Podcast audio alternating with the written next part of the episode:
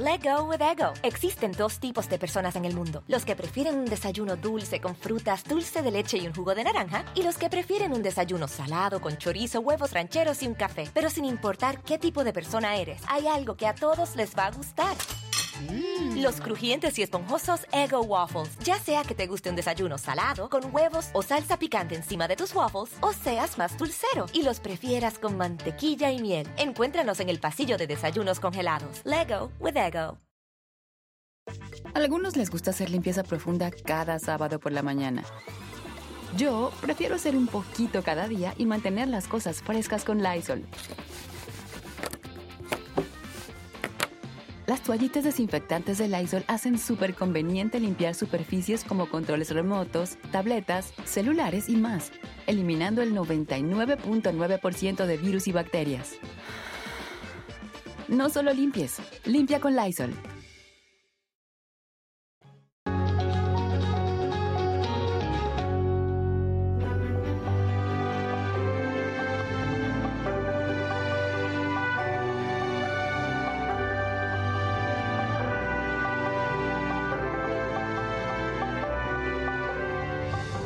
El 14 de febrero del 2018, minutos antes de que terminaran las clases en la escuela secundaria Marjorie Stoneman Douglas de Florida, en Estados Unidos, la alarma de incendio comenzó a sonar.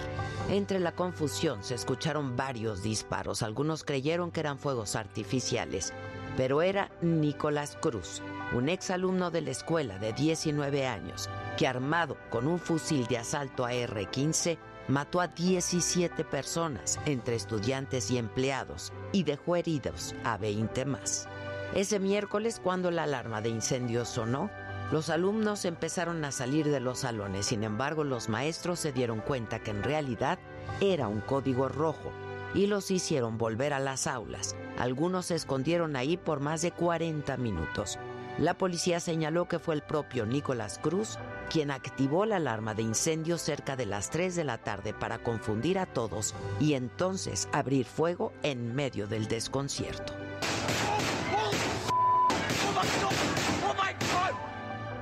El tiroteo comenzó fuera de la escuela. Enseguida se desplegó un enorme operativo policiaco. En minutos el lugar se llenó de vehículos blindados, bomberos, ambulancias y periodistas. Llegaron helicópteros de las televisoras locales y mostraron a los aterrados alumnos que salían de la escuela en fila, con las manos en alto, siguiendo las indicaciones de los policías armados con fusiles y chalecos antibalas. Las imágenes de los heridos que eran sacados en camilla y la detención del atacante dieron la vuelta al mundo. Nicolás Cruz, el agresor, un ex alumno que había sido expulsado por razones disciplinarias, conocido por estudiantes y maestros por su conducta conflictiva, no puso resistencia al ser detenido. Era un joven problemático que sin reparos mostraba a sus compañeros las armas que siempre llevaba. Hablaba de pistolas y de cuchillos, era solitario, incluso en sus redes sociales presumía su afición por las armas. Los trabajadores ya habían recibido advertencias de que este chico era una amenaza y por ningún motivo se le podía permitir entrar a la escuela y menos con una mochila. Un profesor contó que hubo problemas con Nicolás porque amenazó a varios compañeros y se le pidió que abandonara el campus. Al momento de su detención estaba armado con un rifle estilo AR-15 que había comprado legalmente y con muchos cargadores. En octubre pasado, el joven que había quedado huérfano cuando era niño y que poco antes del ataque perdió a su madre adoptiva y antes al padre que le dio su apellido, se declaró culpable de todos los cargos, 34, en una corte de Fort Lauderdale ante la jueza, sobrevivientes y varios familiares de las víctimas. Han pasado cuatro años ya y el juicio penal de Nicolás Cruz, donde el jurado deberá dictar sentencia, se aplazó hasta abril próximo luego de que los fiscales dijeron a la jueza Elizabeth Scherer que necesitaban más tiempo para entrevistar a los expertos en salud mental que se espera testifiquen a su favor. El juicio comenzaría en el 2020, pero ha sido retrasado por la pandemia y los más de mil testigos que tienen que ser entrevistados. El tiroteo de Parkland provocó una movilización sin precedente para limitar las ventas de armas en Estados Unidos. Sin embargo, el polarizado Congreso estadounidense todavía no ha votado ninguna reforma significativa sobre la tenencia de armas. Nicolás Cruz pudo adquirir fácilmente un fusil semiautomático, a pesar de tener antecedentes de problemas mentales y obsesión por las armas.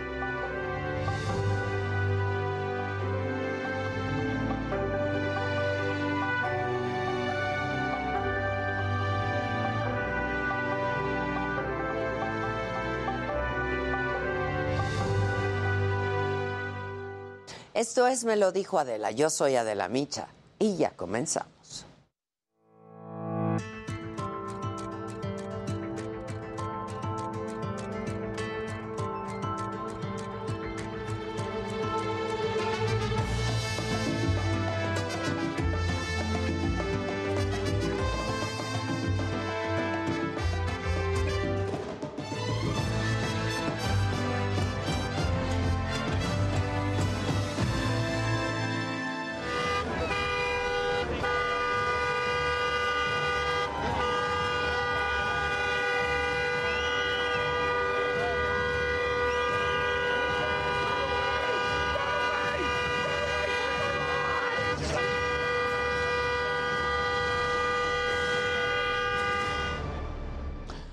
La policía canadiense desalojó a los manifestantes que bloqueaban el puente internacional que conecta Michigan, Estados Unidos, con Ontario, Canadá, que es el cruce más transitado entre ambos países.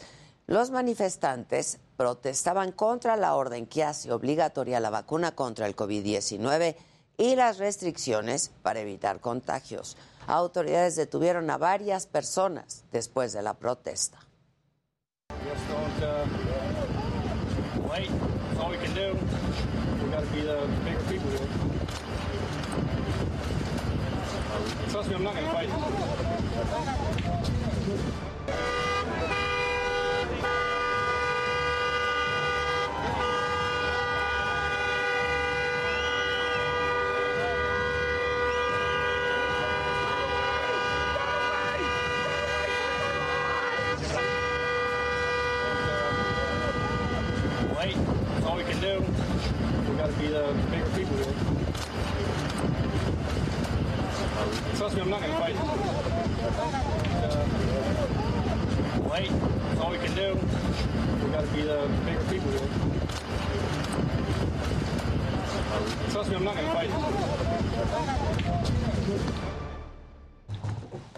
¿Qué tal? Muy buenos días. Los saludo con muchísimo gusto. Hoy, hoy que es 14 de febrero, hoy que es lunes 14 de febrero, dicen por ahí que es el día de hacer el amor con la amistad.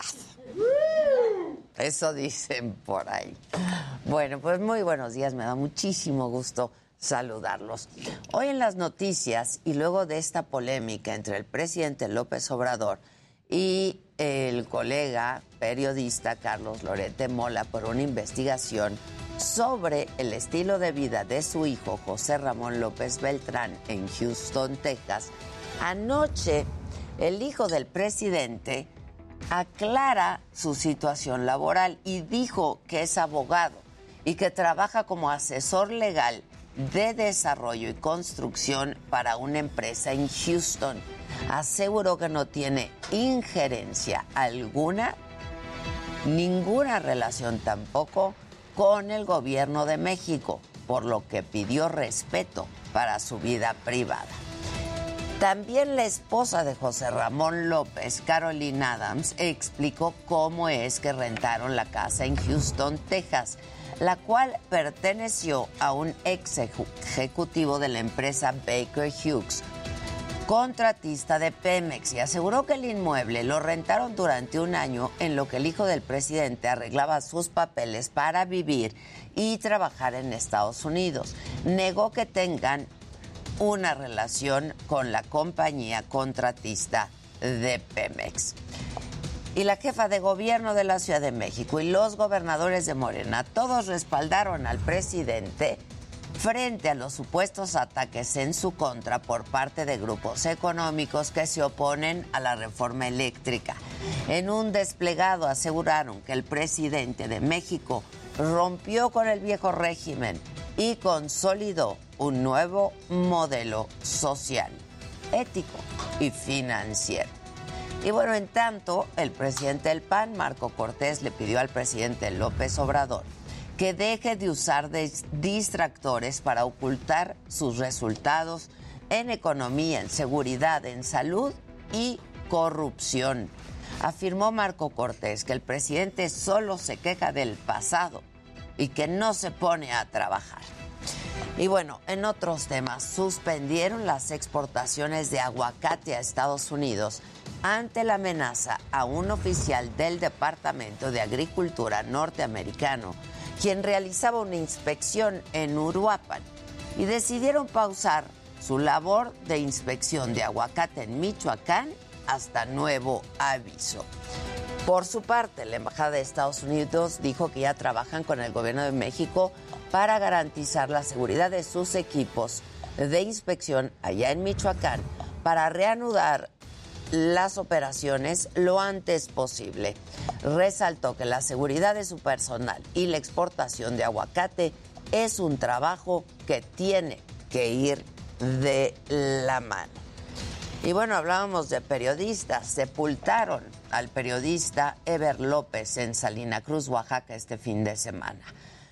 A Ever lo asesinaron la semana pasada y hasta este momento hay dos detenidos por el crimen. La información es de nuestro corresponsal, Roosevelt Rasgado.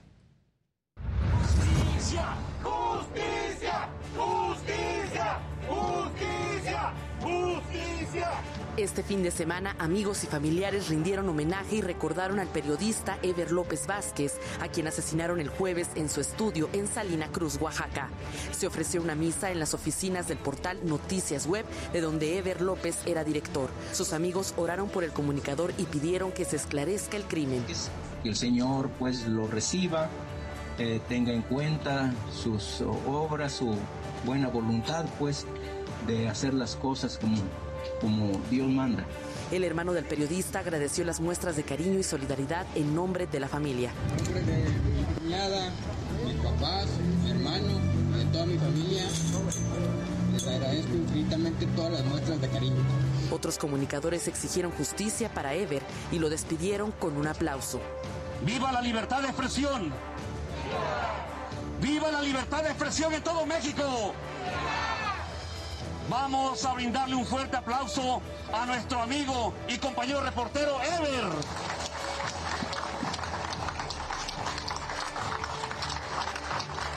Minutos más tarde sepultaron al periodista en el Panteón Municipal de Salina Cruz, Oaxaca. En tanto, las autoridades estatales trasladaron a dos presuntos responsables del asesinato de Ever López Vázquez al penal de Tanibet. Con información de Roosevelt Rasgado para Me lo dijo Adela, Rocio Ireta. Bueno, y también en Oaxaca intentaron asesinar al presidente municipal de San Pedro, Tapanatepec, Humberto López. Resulta que un comando le disparó mientras circulaba por una de las carreteras del estado. Durante la agresión fallecieron dos personas que viajaban con el funcionario quien resultó herido. Hasta este momento no hay detenidos por este ataque. Y mientras tanto en Colima y tampoco se detiene la violencia. Anoche incendiaron una camioneta en Villa de Álvarez, esto es en la zona conurbada de la capital del estado. Según testigos, el fuego lo provocaron unos hombres, sin embargo se desconoce el motivo. No se reportaron ni muertos ni heridos. Y ante la ola de violencia en Colima, limitaron los horarios de algunos establecimientos en Villa de Álvarez. Los restaurantes, los bares, los centros nocturnos van a cerrar máximo 10 de la noche. Esto para darle seguridad a las personas que visitan, pero además que trabajan en estos lugares. Y en más información, el Instituto Nacional Electoral ya comenzó la campaña de difusión y promoción de la consulta de revocación de mandato. Así lo dio a conocer el consejero presidente del INE, Lorenzo Córdoba. Y el Instituto Nacional Electoral mantiene en marcha todas las actividades necesarias para garantizar el derecho de la ciudadanía a participar en este proceso. Por un lado, el INE ha iniciado ya la campaña de difusión y promoción del mismo en los espacios con los que cuenta en radio y televisión, en sus plataformas de Internet y en sus redes sociales. Además, Lorenzo Córdoba detalló que el instituto inició los trabajos para capacitar a las personas que van a organizar la consulta que se va a realizar el 10 de abril ya comenzó el trabajo de campo de 1.512 supervisores y supervisoras y 10.557 capacitadores y capacitadoras asistentes electorales que están visitando a las personas que resultaron sorteadas para notificarlas invitarlas, sensibilizarlas sobre la importancia de su participación como funcionarias y funcionarios de casilla y capacitarles para tal efecto. Y si hoy fueran las elecciones para renovar la gubernatura en Aguascalientes, ganaría Tere Jiménez. De acuerdo con los resultados de la encuesta de febrero del Heraldo Media Group, la precandidata panista obtendría 49.7% de las preferencias. La morenista Nora Rubalcaba lograría el 31.2%. Aquí tengo, de hecho, eh, los resultados de esta encuesta hecha por el Heraldo Media Group.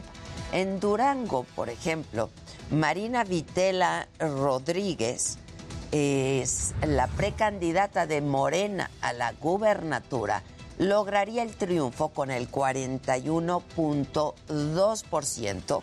El segundo sitio lo ocuparía el precandidato priista Esteban Villegas Villarreal con un 38%. Es una coalición del PAN, del PRI y del PRD. 38% frente a 41.2% que trae eh, Morena con Alma Marina Vitela Rodríguez. Son eh, pues tres puntos de diferencia, están bastante cerca. En Hidalgo, la victoria sería para el precandidato morenista también, Julio Menchaca. Él obtendría el 40.6% de los votos. Carolina Villano, la precandidata otra vez de la coalición PRI-PAN-PRD a la gubernatura, quedaría en una segunda posición con el 28.1%. 1%. Aquí sí hay una diferencia significativa, importante.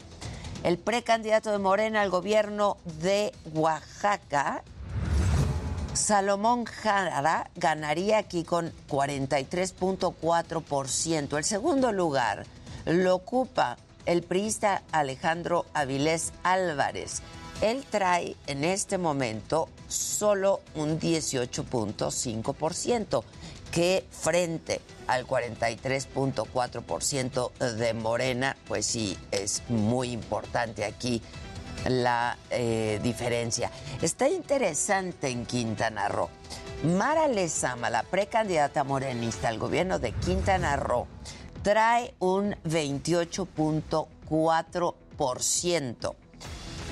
Mientras que el precandidato de Movimiento Ciudadano, Roberto Palazuelos quedaría en este momento, si hoy fueran las elecciones, en una segunda posición con un 22.3% de los votos, es decir, un 6%, menos de 6% de diferencia, que pues hoy no son las elecciones en realidad. Esta es una fotografía de cómo están en este momento. Eh, que no es mucha la diferencia, ¿eh? estamos hablando de seis puntos solamente de diferencia. Los demás, pues ya traen 13.2, 8.3, 13.7, 14 puntos. Palazuelos, a pesar de todo, o por ello mismo, trae 22.3% en un segundo lugar. Y finalmente, Tamaulipas, el último de estos seis estados que van a tener elecciones este año. Morena también aquí va arriba con un 41.2% de los votos. Frente a César Augusto, le llaman el truco, Verástegui Hostos. Él eh, ocupa un segundo sitio está representando a la coalición otra vez PAN PRI PRD y trae 32.7%, 9 puntos de diferencia en este caso.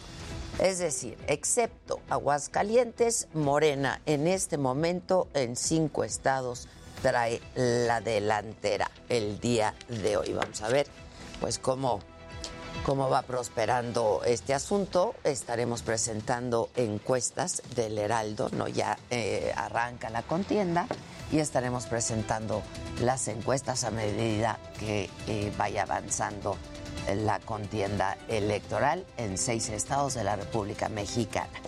El gobierno de la Ciudad de México le envió un mensaje a todas las niñas de la capital. Les pidió que no descarten la idea de ser científicas, de contribuir al desarrollo del país.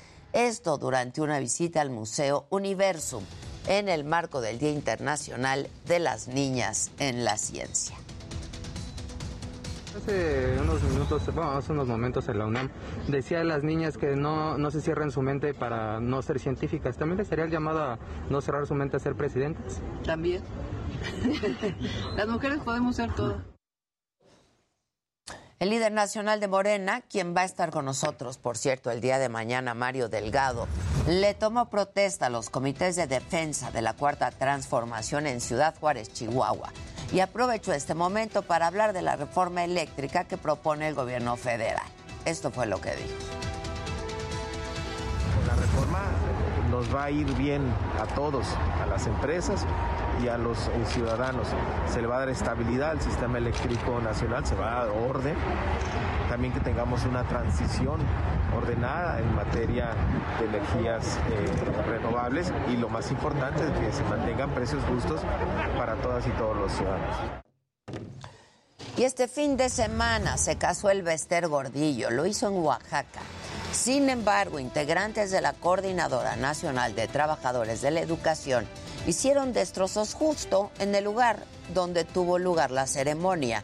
Luis Pérez Curtad nos tiene la información y la crónica. Este sábado 12 de febrero, el Bester Gordillo, la lideresa del Sindicato Nacional de Trabajadores de la Educación de 77 años, se casó por la iglesia con Antonio Lagunas Gutiérrez, de 36 años, el abogado que le ayudó a enfrentar su proceso judicial tras ser acusada de lavado de dinero y delincuencia organizada.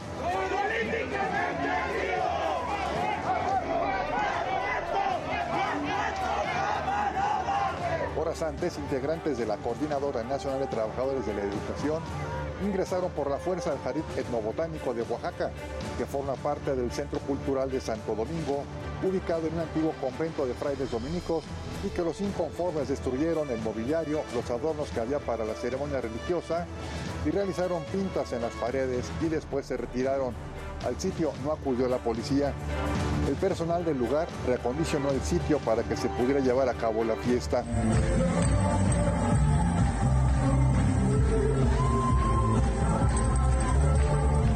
Por la noche, los 150 invitados para ingresar a la ceremonia religiosa y al banquete debieron primero dejar sus teléfonos móviles, presentar una prueba COVID-19, ya sea PCR o antígeno, no mayor a 24 horas con resultado negativo.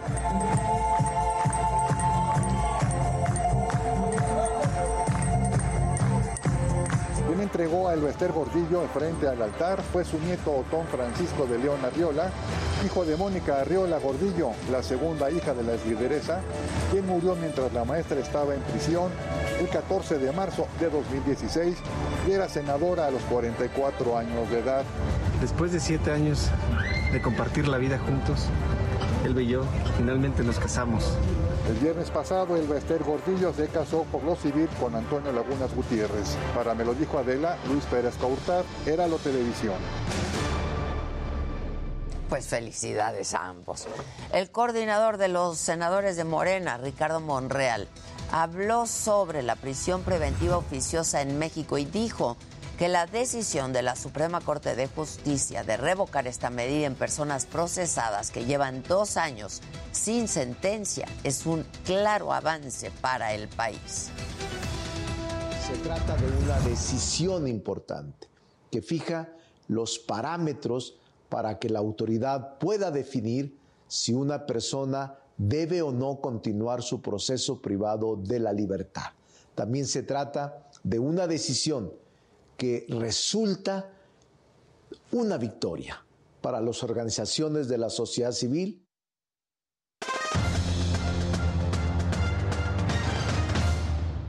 Hola Ade, ¿cómo estás? Qué gusto saludarte, feliz inicio de semana. Bueno, pues arrancó, o mejor dicho, terminó lo que fue el Super Bowl número 56 y los Rams consiguieron el segundo Super Bowl en la historia de una franquicia en casa, logrando la victoria. Así que ahí está. Y bueno, con la competencia de Rodolfo Dixon, terminó la participación de la delegación mexicana en los Juegos de Invierno. Más adelante estaremos platicando cómo le fue. Y el América sacó un triunfo de Torreón. La máquina le dieron la vuelta en los últimos minutos. Y los Pumas, ¿sabe? Los Pumas sacaron la victoria.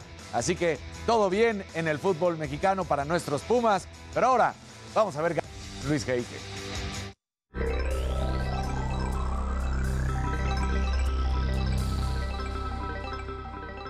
Muy buenos días y bueno, decía Yu dio a conocer la segunda entrega de su estudio El amor en los tiempos de las telecomunicaciones. Aquí mencionan que el 22.6% de los mexicanos tiene activa alguna aplicación de liga. Les voy a decir cuáles son las más populares. Y bueno, el 11 de febrero pasado la Organización Mundial de la Salud, la OMS, incluyó oficialmente la adicción a los videojuegos como un trastorno en su clasificación internacional de enfermedades. Finalmente, Netflix está trabajando en una docuserie sobre Ilya Liechtenstein y Heather Morgan, una pareja recién arrestada por robar bitcoins con un valor en ese entonces de 71 millones de dólares. Actualmente valdrían 5 mil millones de dólares. Pero bueno, estimado Jimmy, ¿tú a quién traes? Entre piernas.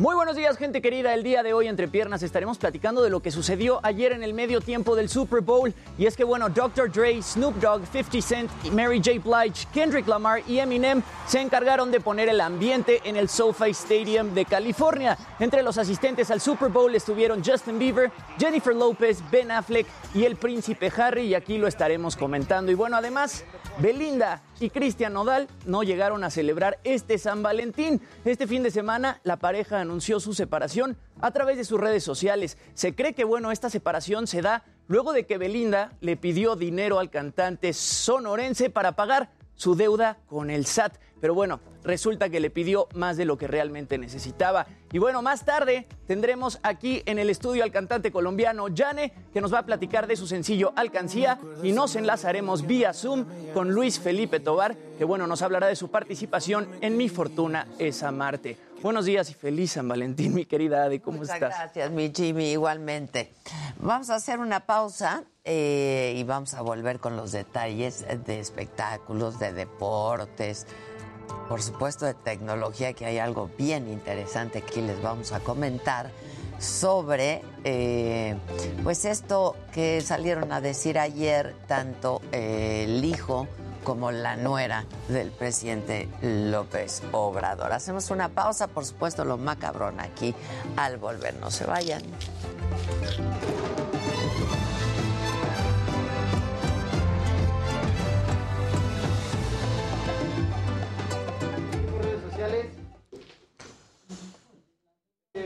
No manches. Está bien, pues una pide un piquito para recuperarse. Hay que capitalizarse. Pero ella tiene lana, ¿no?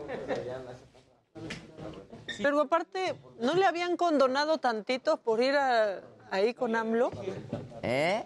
¿No había ido ahí a- con AMLO a su celebración? Sí. ¿No, no tiene una palanca? Le habían condonado un poquito. Pero ella tiene lana, ¿no? No sé. Digo, no tanto como Nodal, pero tiene. Pues no parece. Ahora, uno pierde la esperanza, pero luego llega el Bester y se casa. O sea, unos nos quitan la, la fe en el amor y otros nos la dan. No, lo de Elba es una Sí, belleza. es una belleza. Bailando con Barry Manilow. Sí, los ¿Cómo bailaba de marcha, marchita? Eso, dicen, eso dijeron en Chile. ¿no? Una belleza. Luego dijeron que los 3 millones. Pero el amor se va como el de Belinda, pero llega, como con el Bester. Va y viene. Pero el Bester ha vivido como ahora, ¿qué va a hacer con 52 vidas en uno. Lo que tú decías. O sea, está cañón. El viernes de. ¿Por qué ya se cayó mi chicharo? O sea, podemos ir, ¿no? alguien de 30 puede ir a un cunero y decir, va a ser mi próximo Consultaron lo de esposo. Beatriz. Sí. Oigan, ¿me ayudan con mi chicharo? Al menos el horario, muchachos. ¿Por dónde lo metieron? ¿Ha vivido 52 vidas en una, el Bester, o no? No manches, esa Ha pasado mujer por ha todo. vivido. Está cañón. Gracias. Donó un riñón. Este, Se le murió una se le murió hija, una hija, un nieto. Además, lo de la, hija fue- cárcel. fue mientras estaba en la cárcel. Sí, ¿no? Sí, ¿no? ¿Quién? Lo de la hija fue, estaba en la cárcel y ahí le la- pasó todo. La dejaron ir, pero. Y luego un nieto se le murió también antes. Sí. Y luego, con con una tragedia espantosa la del nieto. Y la cárcel. Sí, ya 52 sí da para una vidas en serie una. varias temporadas. ¿Eh? Sí da para una docuserie claro. con varias temporadas. Se te ve muy bien así la barba más estúpida, digamos. Muchas, muchas Te ves gracias. muy bien en, Muchas gracias. bien en persona. Todos se ven muy guapos. Bien en persona. Todos. Mm, ¿Qué dice la banda? Yo quiero una galleta Oreo con Lo- Dani López Casari. ¿Qué dicen? Excelente día. Buenos días, Rocío. Feliz día del amor y la amistad. Feliz día del amor. Él va levantando el evento en el amor. Sí, ahora sí levantó el evento. Adela, te extraño el fin de semana. ¿Qué está mal? Uh, ¿Eh? vean, cachitos de los programas. Tres, cuatro letras menos. ¿Quién le hizo? Mándamelo, por favor. Micha Grande, tu entrevista con Elba genial. Le diste con todo. Qué cadencia de conversación, dice Salvador. Y qué cadencia la de Elba el día de su Sí. boda. Marchando, Qué marchando. cadencia. Traía sus botitas. Qué cadencia y qué decadencia todo ya, de verdad, ya. Y qué rápido le arreglaron el desastre que hicieron los maestros. Sí, Sí, claro. Hasta las pintas. Porque se, se viralizó rapidísimo todo eso y después ya estaba. Las Después imágenes se veía todo en orden. Y aquí están diciendo que Nodal se quiso ahorrar el regalo del Sí, 14 de febrero. pues, Exacto. Buenos días. Pues se ahorró una lana. Oye, pero sí debemos En decir todo que, caso le hubiera salido más barato prestarle. que Jimmy sí se anticipó a la, a la nota, ¿eh? porque ya nos estaba dando pistas de que ahora sí habían entrado que hasta que dijimos que ya estábamos seguir. hartos de que hicieran ese rollo, pero ya nos había dicho Jimmy Sí, que... que a la mamá no le gustaba mucho que estuviera. Exacto, ya traíamos eso. o sea, A Cristi Nodal. ¿Cuántos tatuajes trae de ella? Pues en la cara trae dos, güey. Y acá trae, trae los ojos varios en el memes pecho. de ¿No ves que se había puesto el de Beli? Ya le dijeron que se ponga Beli C. Sí, pone- ¿Me puedes pasar lo de Beatriz, Gisela? esas cosas. Pues a donde quiera. No, no tengo, digo, no necesito esas preguntas.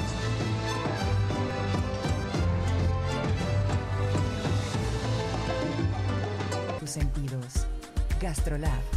Miércoles y viernes 3.30 de la tarde. Heraldo Televisión.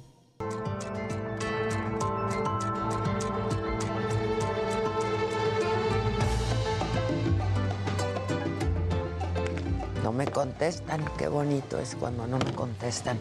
Bueno, estamos de regreso y en este momento nos vamos a enlazar con Beatriz Paredes Rangel, ella es senadora, presidenta de la Comisión de Relaciones Exteriores de América Latina y el Caribe, para hablar de pues esto que ocupó primeras planas la semana pasada y que todavía eh, pues sigue siendo nota esta pausa propuesta por el presidente López Obrador en las relaciones con España. ¿Cómo estás, Beatriz? Buen día. Hola Adela, me da muchísimo gusto que esta entrevista sea en el Día de la Amistad. A mí también. Darte mi amistad, mi cariño, mi respeto como la gran periodista, la gran profesional que eres. Y un abrazo a todos los periodistas.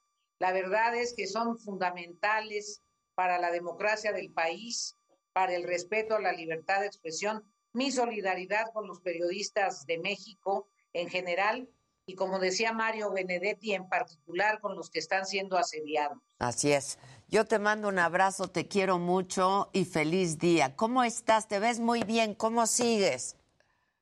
Pues mira, no, no tengo el privilegio de estar ahí con eh, tu programa, lo que siempre disfruto mucho porque todavía traigo una patita muy canija que se ha tardado en reponerse. Tengo que estar para la rehabilitación casi todo el tiempo 90 grados con la patita, pero ahí voy en todo lo demás perfecto, pero la rehabilitación del tobillo es muy lenta. Toma tiempo, ¿verdad? Sí. Sí, sí, está uno bien, pero el, el tobillo eh, tiene un, un, huesito astrágalo, que es un nombre rarísimo, y otros huesitos y los tendones, y esa me va a llevar más tiempo. Pero te, ve, te, ves muy bien. Yo celebro que te veas tan bien. Ahí luego me mandas libros, porque tú siempre me regalas libros y me recomiendas grandes libros. Oye, por cierto, ¿ya leíste Seda? Sí, Seda ya la leí. Qué, qué, qué belleza, maravilla, qué maravilla. En el Día del Amor es un buen regalo, sí, Seda. Es sí, linda. lo es. Creo que te lo regalé alguna vez. ¿Seda? Seda. Sí. sí, ¿verdad? Sí. Sí, sí, sí, es un gran, gran, gran libro. Oye, vea, este, bueno, a ver, sobre este asunto, este, tú fuiste embajadora, en fin, etcétera. Esta cosa que propone el presidente de eh, pausar una relación que no se entiende bien a bien qué es lo que quiere decir ni qué es lo que pues quiere obtener y las consecuencias que esto podría tener, Beatriz. Mira, eh, mi querida Adela, eh, yo no quisiera ser como el clásico de que lo que quiso decir fulanito ajá, ajá. era quién sabe qué más. No, no. El, lo que sí, a mí me parece que lo que se revela es un agotamiento de la mañanera.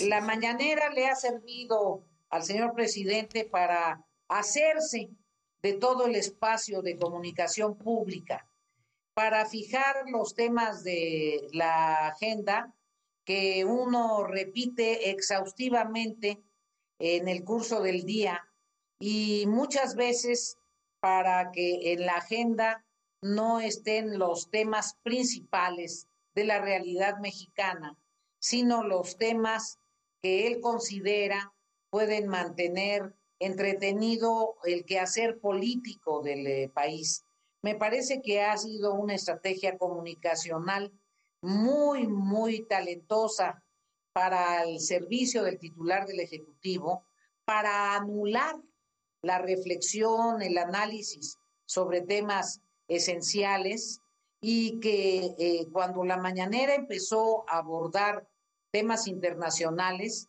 evidentemente mostró sus límites y su agotamiento porque la política exterior no se maneja a través de dichos, a través de frases, a través de grasejos. La política exterior eh, tiene un conjunto de protocolos que deben de respetarse. En ese sentido, cuando se toman decisiones estratégicas en materia de política exterior, tiene que enviarse una nota diplomática, tiene que ser muy precisa la expresión porque la política exterior no es la relación entre dos presidentes, dos congresos, un primer ministro y un presidente, sino es una relación entre estados. Y, el presidente ahí actúa o debe actuar como titular del Estado mexicano. Por eso, en el caso de los embajadores, los embajadores son ratificados por el Senado porque interviene el Poder Ejecutivo y el Poder Legislativo. El nombramiento del canciller es ratificado por el Senado. El Senado participa en la evaluación de la política exterior.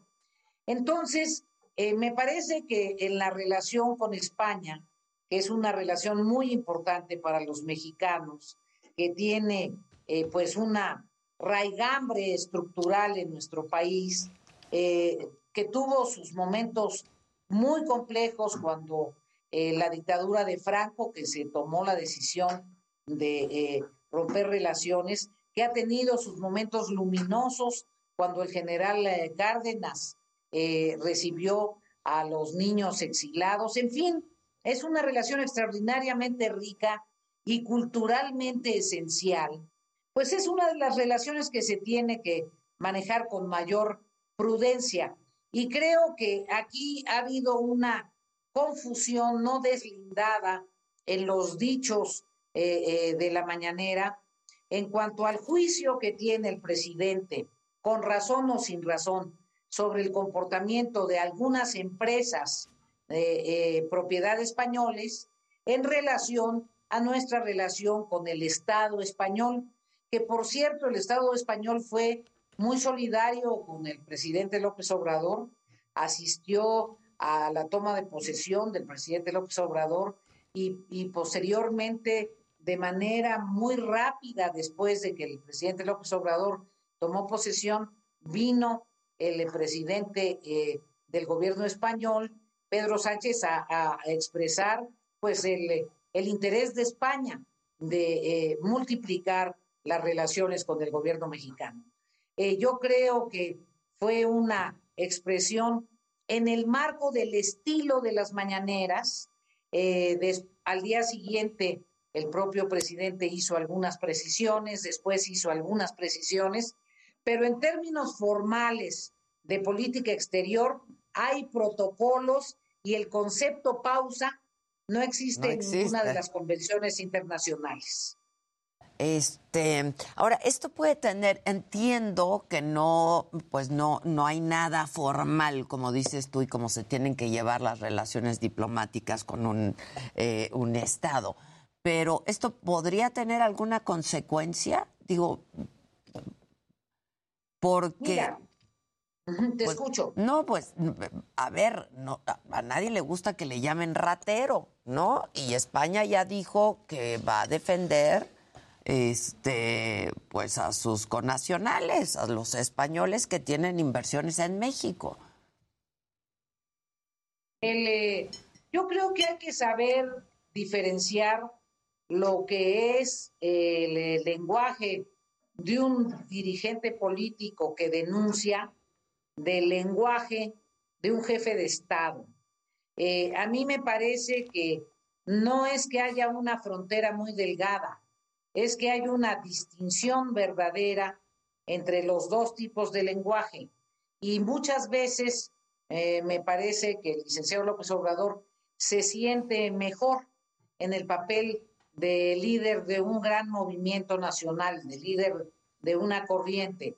Allí eh, los adjetivos y las estridencias incluso pueden favorecer proselitismo, pero en la responsabilidad institucional, pues los adjetivos y las estridencias, eh, cuando menos, no son usuales, rompen con, con modos y, protocolos establecidos, eh, con hechos del derecho consuetudinario. A mí me parece que si hay pruebas de que hubo empresas que abusaron, se debe actuar conforme a la ley. Y si esto se utiliza simplemente como fuegos de artificio para seguir atrapados siempre con adversarios o enemigos reales o imaginarios en esta necesidad de polarizar como táctica política, pues hay que asumirlo como táctica política y entonces eso conlleva el riesgo de que los que se sientan afectados o le contesten jurídicamente o también le contesten con adjetivos.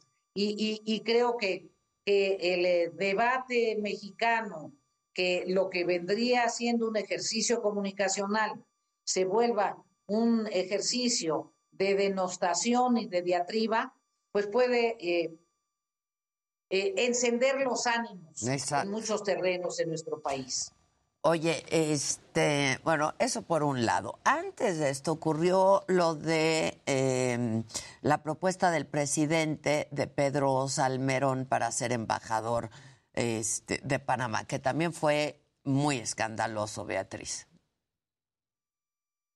Eh, afortunadamente el doctor Salmerón recapacitó, eh, eh, decidió no, no participar en, ello, el Estado de Panamá eh, respondió según su derecho, porque México está adscrito a la Convención eh, Internacional de Viena, que es la Convención sobre Servicios Diplomáticos. Allí se establece que los estados receptores de los embajadores tienen derecho eh, a, expresar su, su beneplácito, a dar el plaquet, se dice, y ya cuando el Estado expresa su beneplácito es cuando se procesa el nombramiento de los embajadores. Nuevamente, eh, la estrategia comunicacional fue más relevante que el eh, diseño de política diplomática en este aspecto que demanda exista el beneplácito de los países receptores por mandato de la Convención de Viena. Y eh, pues ese riesgo se puede correr eh, siempre. Yo recuerdo que cuando me eh, nombró el gobierno de México embajadora en Cuba, no obstante que tenía... Se cortó, ¿verdad? Se cortó. Este, bueno, es interesante siempre hablar con Beatriz Paredes, que es una política pues de toda la vida y muy, muy experimentada. A mí me gustaría, Luis, que habláramos un poco este, pues de estas aclaraciones que hizo eh, tanto el hijo del presidente como su nuera, eh, aunque el presidente no se refiera, no se refiere a ella como, como mi nuera, sino como la esposa de... Eh, fue muy interesante ayer, Adela, porque una vez que se comparte la página web de esta compañía, Cape Partners, pues básicamente, eh, pues todo el mundo hizo uso al periodismo digital. Que, ¿Qué es eso? Pues meterte al código fuente de esa página web y meterte hasta las tripas. Y hay varias cosas muy interesantes. La primera es que está hecha una plataforma que se llama Squarespace. Es una plataforma, pues la verdad es que tiene unos 10 años aproximadamente y es básicamente para hacer páginas web de una manera muy sencilla. Cualquiera lo puede hacer, cualquiera se podría meter a eso. Por otro lado, algo que llamó mucho la atención es que por las fechas en las que estaban eh, marcadas las páginas. Eso es lo más importante, las, fechas. Traían fecha del 12 de febrero, es decir, el sábado se habían incluido estas imágenes. Y también la verdad es que, pues, para los que hemos hecho páginas web, se marcaba ahí como nombre de archivo, eh, pues, una captura de pantalla. Y esto, pues, implica varias cosas. La primera es que ni siquiera se llegó a pagar por alguna imagen, por el render de estas imágenes, porque es lo que Porque se, pagan se pagan. Las compras, pues. Y pues una triquiñuela de los novatos, pues es básicamente hacer la captura de, pantalla de una pues servicio de estas imágenes para no pagar por los derechos. Sí, sí, sí. Hay varios elementos que, no pues, son tan caros. Que no son tan Dicho caros. sea de paz. Y todo esto lo que nos genera, Adela, pues es una pues duda realmente de la veracidad de este contenido nos podemos meter sobre todo lo que se ha compartido de si la, eh, cuándo se conformó esta empresa, que se habla que fue pues muy cercano a cuando entró al gobierno Andrés Manuel López Obrador. Nos podemos también meter que están compartiendo oficina eh, con, una empresa inmobiliaria. En fin, muchos elementos interesantes, pero lo que sí es que lo que nos deja ver el código fuente de esta página es que pues sí se hizo un poquito, por así decirlo, y viéndome un poquito leve al vapor. Este, y con y la fecha. La fecha es la fecha muy, muy, muy, importante. Eso es lo, más lo que más nos interesa en este claro. momento, ¿no? O sea, se hace hace dos días. Básicamente, e, eso es tal cual es lo que lo que nos indica todo esto. Y eso nos indica muchas otras cosas. Exactamente. O sea, una cosa es lo que estamos viendo, o sea, la, parte directa, y otra es lo que podemos inferir, ¿no? Claro. Y qué es lo que nos deja dudas con respecto a la veracidad de esta, de esta información, ¿no? Exacto, exacto. Bueno, pues, este, tenemos. ¿Eh? Sí, no se sabe ni qué tenemos. Tenemos unos minutos más, ¿no? Este. Y bueno, pues nada, el Super Bowl, quiero saber sobre todo, ¿qué opinaron del, del, del, medio tiempo? A mí sí me gustó. A mí sí me gustó. Hablaba yo con Jimmy. le faltó show, ¿no? O sea, le faltó Ay, no. Yo creo que es volver a las bases. Una mega producción. Sí. Wow, a mí me a, a mí me encantó porque fue como el, lo de antes, escuchar la música, disfrutar a los artistas, quitemos todos los efectos visuales y después de lo que hizo el año pasado, que parecía que hasta se hizo la burla de que era un baño, porque pues el cuate no sabía ni para dónde. Ahora sí, escuchaste a cada cantante. No, cada cantante cantó un, pedazo de canción de las más, su más famosa y fue A espectacular. mí no me gusta personalmente esa música. El rap. ¿No? No, y ni la los- conozco, ni na- o sea, no me emocionó, la, pero el, el espectáculo. Ahora, Y en California Me- tenía que Sí, ser así. así. que hayan dejado al final también a Eminem, claro, dice mucho, No, ¿no? y- Ese reconocimiento. Y la rodilla que en se el piso de. La rodilla en el claro. Pero ahí, ahí al rato vamos a aclarar, porque no es cierto, todo se manejó mal la información. No es cierto que estaba prohibido, ¿eh? Ahí sí no es cierto. ¿El qué? El que se encara. El que se Prohibido no, pero sí porque fue un gran Porque se empezó a manejar. al jugador. Se empezó a Fue manejar un que sí, gran fue un himno al jugador, claro. Pero dicen que estaba prohibido y no es cierto. Pero a Kaepernick sí lo habían vetado de la A NFL. Kaepernick para hacer sí, lo mismo. Pero la NFL salió ayer a decir después de todo esto y decían, a ver, a ver, los jugadores llevan seis años hincándose y no se les ha hecho absolutamente nada. Oye, Casarín, pero digo, y en la parte deportiva, pues, qué partidazo, ¿no? a mí me gustó, ¿no? sí. Oye, estuvo muy reñido. Estuvo muy reñido, fue un buen juego.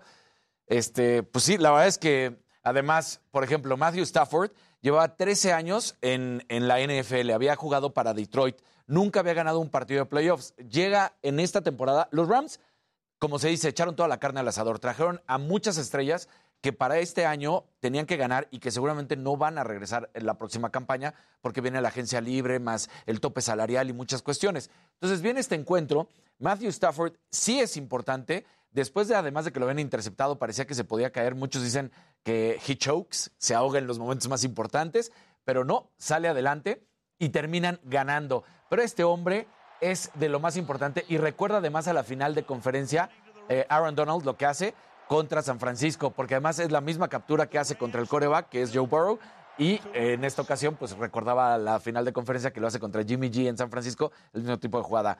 Eh, no fue tan espectacular de tantas jugadas aéreas y de tantas anotaciones, pero sí las hubo, ¿eh? La verdad es que 23 a 20, eh, anotaciones, se corrió, fue más aéreo que justamente Vuelta por tierra, la vuelta a marcadores. Entonces, me parece que fue un buen juego. La línea defensiva de los Rams fue la parte fundamental contra la línea ofensiva de los bengalíes que no consiguieron pues frenar a, a los Rams y por eso pues terminan ganando y me parece un gran, gran eh, resultado, un gran juego, sin duda alguna. Eh, obviamente Cooper Cup, que fue la, pieza perfecta para estos Rams durante toda la temporada, no solamente aquí. De hecho, para mí él tenía que haber sido el MVP de la temporada y no el MVP ofensivo. Que bueno, aquí en el Super Bowl sí es el MVP, es el jugador más valioso. Entonces, buen, buen juego. La verdad es que estuvo padrísimo. Y también te tengo eh, algunas otras cosas fuera de lo que sucedieron. Ya habíamos platicado que prácticamente 30 segunditos cuestan arriba de 7 millones de dólares. Como no me podía aventar todos los anuncios porque si no, no habría ni sección, hoy escogí dos y en estos días voy a poner los cinco más importantes. ¿Qué te parece? Eh, pero hoy ya nos aventamos dos y ya mañana otro y así. Ya Entonces arrancamos con este, que va a ser un poco de añoranza porque vamos a ver ahí a Doctor Evil. Entonces, bueno, pues arrancamos con este anuncio y luego otro. Our takeover of General Motors is complete. Dr. Evil, we can now use GM's Ultium platform to power our whole operation. Now we can reduce tailpipe emissions. I'm sorry. Am I no longer Dr. Evil? I'm Dr. Good now? I didn't get the meme. Climate change is arguably the number one threat to the world now. Dr. Evil, you are now the number two threat to the world. I refuse to be number two. Number two. We have to help the planet. Oh, please, cheer. For my son. Your son? I shall name him Baby Me. No, his name is Kyle. You must help save the world first. Then you can take over that world. Okay, Frau, how about you let me do the business, all right? Hold on, I've got it. I will help save the world first, then take over the world. She literally just said that. Scott, you just don't get it, do you? What? What don't I get? You don't get it. Oh, we're right back. And you're never gonna get it. You can't draw me into these little. you don't get it? You act like a child. Here it is. You don't get I it. am an adult. You can't push my buttons anymore. We'll reduce our carbon footprint. Whatever. Okay, let's go. We're going all electric. Everybody in! Not you, Scott. One day you're gonna run the company, baby me. Está buena. E- Ese es uno genial. Y Está aquí viene el segundo, que este es también un recuerdo a anuncios que hacía de hecho la cadena ESPN en su momento, que contrató a jugadores de americano, obviamente va a ser todo un show como de tacleadas, y lo le dan una vuelta con un jugador que sí existió, que es campeón de Super Bowl, que su apellido es Mayo, eh, jugaba con justamente el, el equipo de Brady, los Patriotas, que fueron campeones de absolutamente todo. Y bueno, pues aquí está este. A ver. wants to tackle food waste. So naturally, they hired this legend. Está buenísimo. You can make grilled cheese with that bread. Not on my watch. You can make potato salad. Grandma? Don't throw away that spinach! Make a frittata.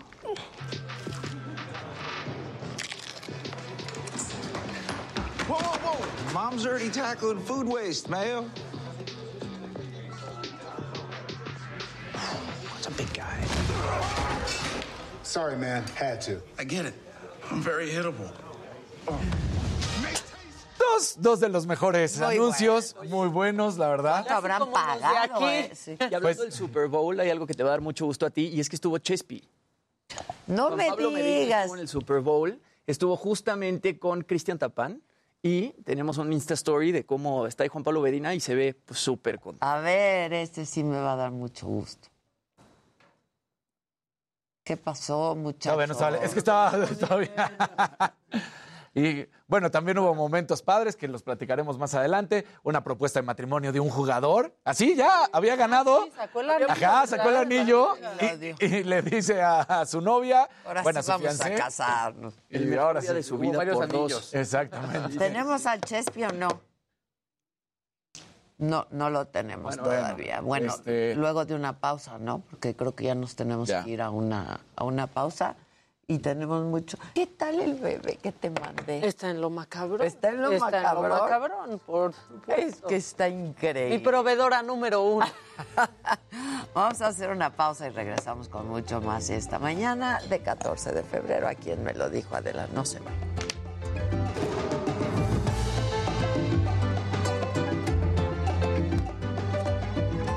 Sí, Sí. Ese era, ese era el único que no estaba. Ah, sí, y todos haciendo el chiste como si se les hubiera ocurrido a ellos de- del one, do- que ya no era 50 cent, que ya era one dollar. Pero así estuvo. A mí sí me gustó el, el show. Sí, mí también. también. Yo ya estoy harta que digan, pero el de Michael Jackson, ya ver, miren, ya, Ahí te va. Yo hice el tantito. justo el ejercicio y vi el show de Michael Jackson. Y, y la verdad es que ya cuando lo ves con el tiempo, híjole. Pero es lo mismo que Ya, platicamos hace unos días. No Tío, puedes voltear a ver el pasado eh, no, y medirlo y- con el no, lo presente. sé, lo sé, o sea, lo que hizo Michael Jackson en ese momento fue una locura. Claro, lo que hacen ayer. Por eso, parece- pero ya que lo superen. Claro. Lo que sí es un hecho es que ahí sí fue más concierto. Sí, Como por- ayer. Exacto. Y eso sí estuvo padre. Ayer fue concierto, o sea, ayer sí te aventaste un concierto y no fue un show como los últimos que habías visto que Sí. cada cosa y decías, ni estoy disfrutando, porque más bien estoy viendo las otras. Hoy cumplo años y no hay nada mejor que A mí el espectáculo se me hizo impresionante. A ti también. no. Sí. Yo sentí, y lo platicaba ahorita con Casarín, que sí falta un poquito más como de pirotecnia y más shows. ¿Se acuerdan cuando Lady Gaga se aventó del techo del estadio? O sea, como cosas más este, impactantes. Pero musicalmente fue increíble porque aparte Pero es que Dre es lo que puedes esperar de, o sea, yo de ellos esperaba que sonara impresionante, ¿no?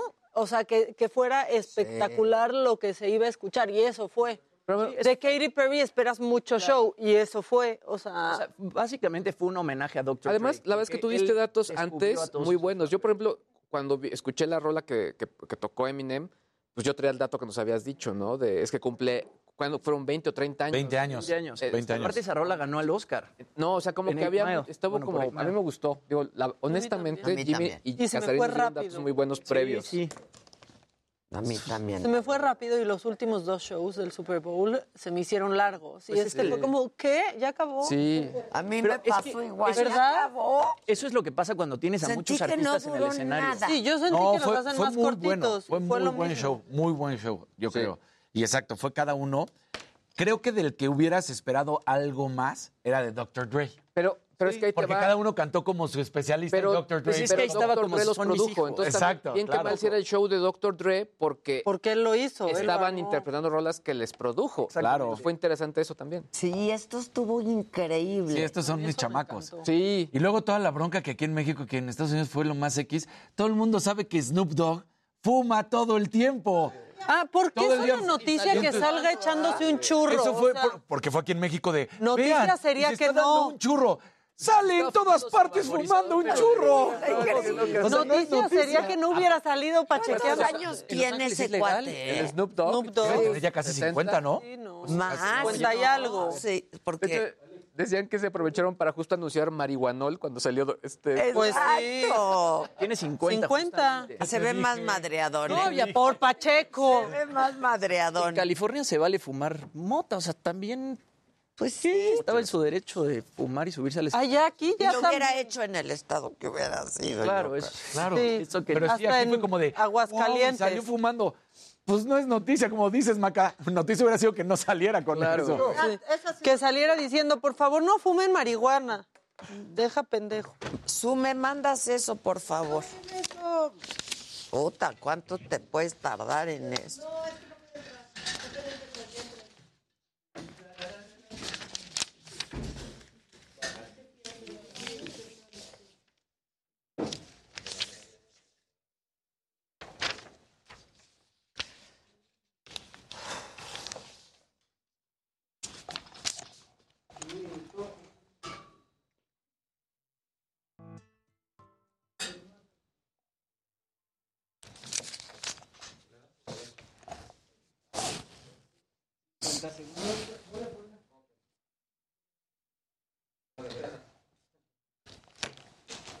Voy, voy, voy.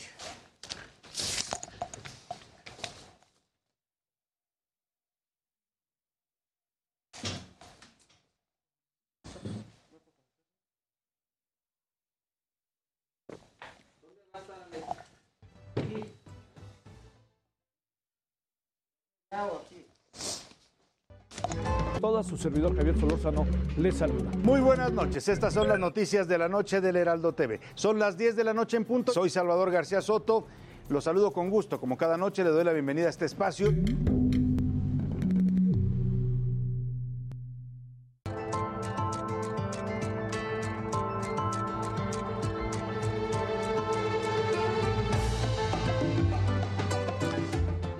Para el crimen organizado, abrazos y no balazos. Para Carlos Loret de Mola y otros colegas periodistas, el embate de un jefe de Estado. Lo ocurrido en la mañanera del viernes no se trata solamente de querer exhibir el salario de un periodista, sino el fondo de este asunto es la vulneración del Estado al trabajo periodístico en un país donde 150 comunicadores han sido asesinados del 2002 a la fecha. 30 de ellos solo en lo que va de este sexenio. Casi todos siguen en la impunidad. Hoy más que nunca hay, que insistir en que sin periodismo no hay democracia. Por eso, en su mañanera del viernes, el presidente se pintó a sí mismo de cuerpo entero. Usó de forma desmedida, excedida, el aparato del Estado para intentar acallar este periodismo que le resulta incómodo. El que despedazó las entrañas de su discurso de austeridad, porque mostró el lujo con el que vive su hijo mayor. Y donde se advierte un posible conflicto de interés. Se trata a todas luces no de un presidente, sino de un padre que usa su poder y recursos para tratar de distraer la atención de este tema. Y se trata de un presidente enojado y dispuesto a usar el poder al servicio personal. El viernes el propio presidente insultó la investidura presidencial y mostró su talante autoritario. Ya les voy a dar el dato de cuántos llegan a Palacio Nacional a entregarme informes. Entonces me entregaron un informe, nada más voy a solicitarle para darle trabajo también al Instituto de la Transparencia, que cobran y no hacen mucho, que digamos, porque fueron de estos aparatos que crearon para simular de que se combatía la corrupción. Ya saben que yo tengo diferencias también con ellos, ¿no? Pero formalmente les voy a pedir que este soliciten al SAT, Hacienda, para que me certifiquen los datos.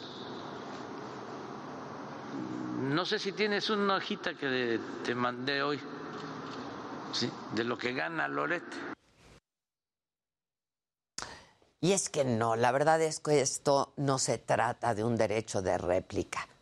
Fue un ataque, pues desde la ira, insisto, del enojo.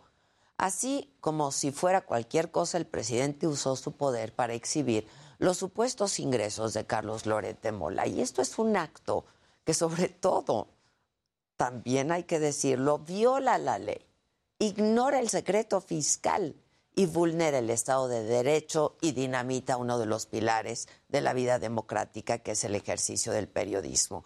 El presidente no desmintió la información con explicaciones, pero hizo lo que él mejor sabe hacer, que es desviar la conversación, porque al comparar ingresos mostró pues que es un asunto personal y que en su gobierno pues pareciera que él es la medida de todas las cosas.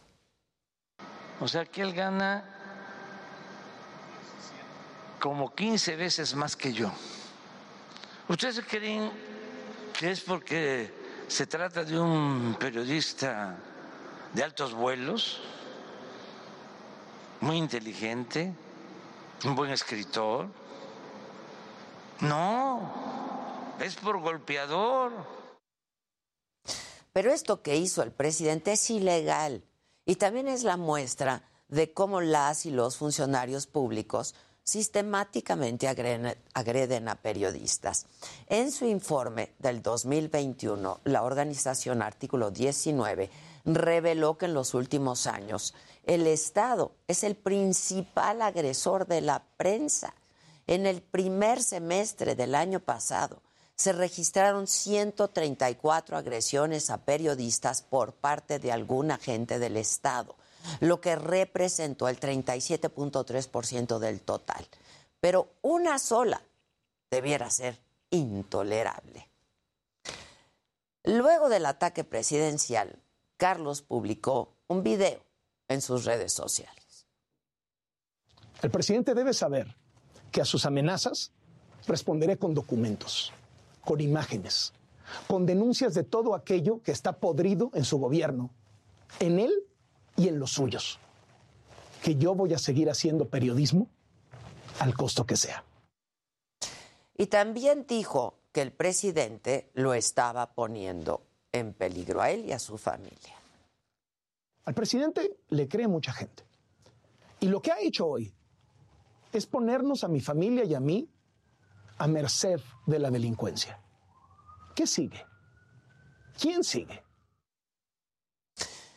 Y es que, pues si esto le ocurre a un periodista tan conocido, tan popular como Carlos, ¿qué pueden esperar de la 4T las y los periodistas desprotegidos que hacen su trabajo desde lo local, donde se juegan, ahí sí y ellos sí, literalmente, la vida por informar?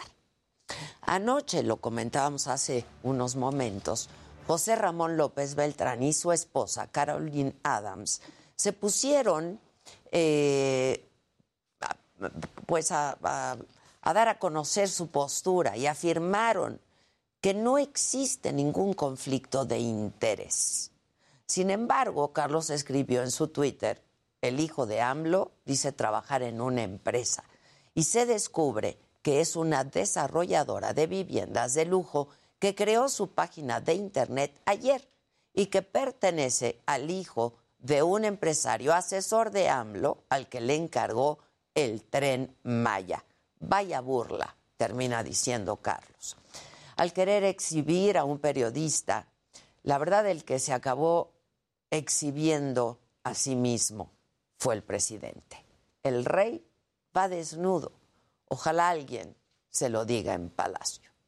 Esto es, me lo dijo Adela, y seguimos con mucho más a través del Heraldo Televisión y nuestras plataformas digitales.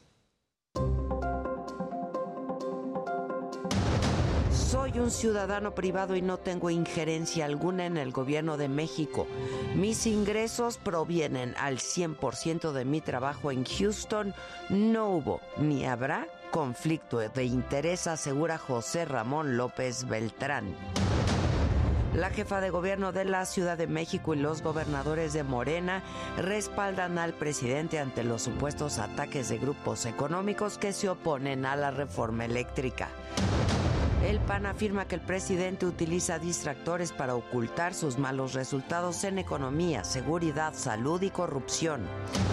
El INE ya comenzó con la campaña de promoción y difusión para la consulta popular de revocación de mandato el próximo 10 de abril y el Instituto Nacional Electoral mantiene en marcha todas las actividades necesarias para garantizar el derecho de la ciudadanía a participar en este proceso. Sepultan al periodista Ever López en Salina Cruz, Oaxaca. Familiares y amigos exigen justicia por el crimen. No hay detenidos aún. Ante el aumento de la violencia en Colima, restaurantes, bares y centros nocturnos del municipio de Villa de Álvarez cerrarán a las 10 de la noche. Los Rams de Los Ángeles ganaron el Super Bowl 56, vencieron 23 a 20 a los Bengalíes de Cincinnati. Bueno, hoy en la mañanera el presidente de nuevo defendió a su hijo, su hijo mayor, José Ramón López Beltrán. Dijo que el que nada debe, nada teme. Reconoció, como lo publicó su hijo, que donde trabaja José Ramón sí es una empresa de los hijos del empresario Daniel Chávez, supervisor del tren Maya, pero aseguró que por ser asesor no cobra absolutamente nada y que no tienen negocios juntos. Incluso enfatizó que no es él, es la cuarta transformación lo que provoca que los conservadores descalifiquen a su gobierno. Entonces no es conmigo, obviamente tampoco son mis hijos, es una reacción conservadora, golpista, en contra de que se lleve a cabo un verdadero cambio en el país. Y sobre este mismo tema, el presidente volvió a criticar a los periodistas. Los calificó, nos calificó de alquilados, golpeadores, mercenarios, vendidos por criticar su gobierno. Y se burló del movimiento en redes sociales eh, que apoya a Carlos Loret de Mola y pidió otra vez al INAI que lo investigue. Pero el asunto, pues no es eh, de conflicto de intereses, eh, no es eso. El asunto es golpear. Y hay mucho dinero de por medio. Y en otros temas y sobre la grave violencia contra periodistas, el presidente anunció que cada 15 días se va a dar un informe general sobre asesinatos de comunicadores y violaciones a derechos humanos. Y aprovechó para decir que las investigaciones por el homicidio del periodista Eber López en Salina Cruz, Oaxaca, van avanzando.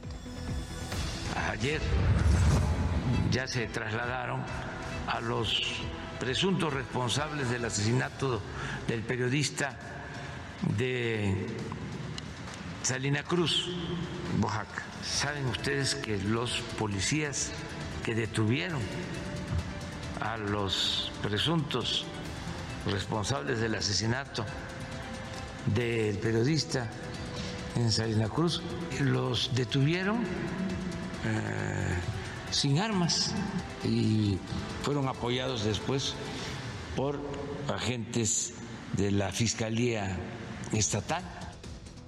Y sobre el asesinato de la periodista Lourdes Maldonado, el presidente adelantó que el jueves estará en Tijuana, Baja California, que ahí se dará un informe general de la investigación, porque sigue pendiente dar con el autor intelectual.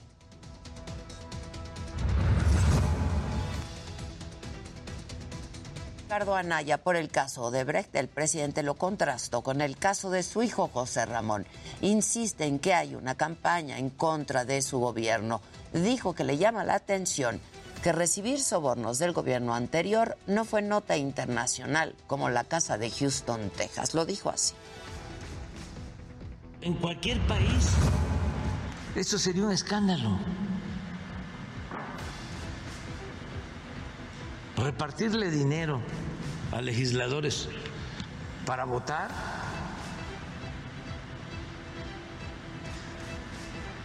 Pues eso es de lo que acusa el anterior director de Pemex al señor Anaya. Y vamos ahora con mi compañero Francisco Nieto con más información de la mañanera que sigues en Palacio Nacional. Paco, buen día.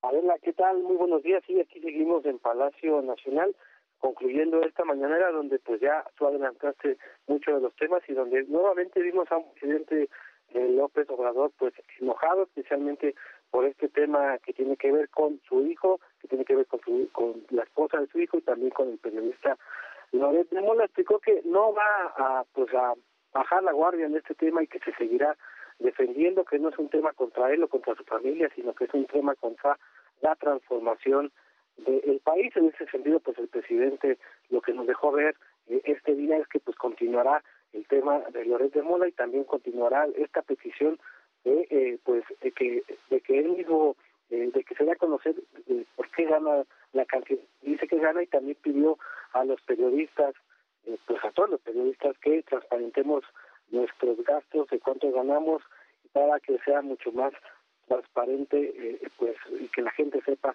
cuánto ganan los periodistas pues porque dice que eh, no es posible que conductores de noticias ganen tanto dinero. Y el presidente también pues adelantó que ya se está ¿Me oyes, Paco? aquí estoy no no digo que pues por qué no o sea nadie le preguntó ahí que por qué tendríamos que estar dando a conocer nuestros nuestros ingresos, nuestros gastos sí los vamos a conocer, sin duda, los conocen, ¿no? Y también nuestros ingresos, pero hacerlos públicos. Sí, claro, se le preguntó al presidente este tema, que es un tema de particulares, y por qué tendría el INAI que dar información sobre, sobre este tema de los periodistas, tanto de todos los periodistas como el de Legués de Mola, y pues el presidente explicó que se trata pues de que la televisora, la, la radio, pues tienen concesiones del Estado que son interés también público y que en ese sentido pues también tendrían que explicar eh, pues cuánto ganan, eh, de cuánto reciben cada mes de recursos en sus empresas. Y bueno pues el presidente eh, ya seguirá con este tema, parece que no va a haber vuelta atrás y bueno, pues seguiremos escuchando a un presidente tal vez mucho más enojado en los próximos días cuando se entere que el INAI pues no puede dar este tipo de información. Pues no. Y digo, este son concesiones del Estado, pero el dinero y el capital es privado. Correcto. Bueno, pues gracias, Paco. Muy buenos días. Gracias.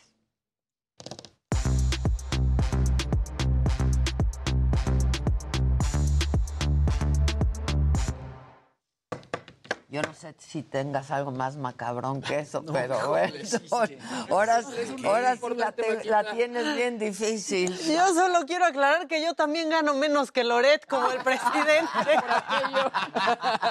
yo también. Sí, yo también. Todos aquí. ¿Quién se une? ¿Quién se une? pero, a ver, eh, Loret es un chavo bien trabajador. Claro.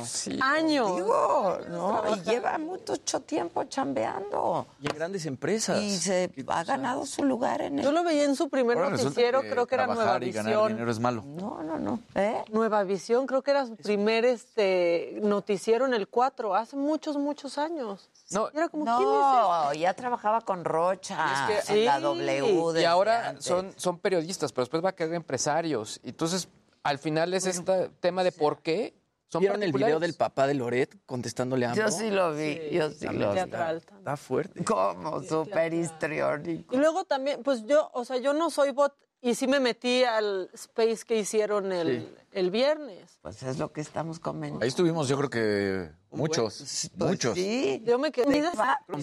En views ya Mundial. 200 mil. Mira. obviamente está el tema de la gen- gente al mismo tiempo, pero después en reproducción posterior. Ahora, muchísimo. también Yo había unos salí que había- más Yo entré y salí porque había algunos que no me gustaban, pero. Sí, o pero sea, ya hay unos que decías, no, ya mira, opinar no es a fuerza. Eh, claro, Hay que exacto. escuchar Sí, mejor. Pero de veras, qué manera más burda y obscena. No es un insulto, la verdad, Claro. de hacer eso. Dos días antes. Claro. O sea, en fin. ¿Qué, qué- tienes algo más? Te dejaron la barra. Gracias, José Ramón. Ah.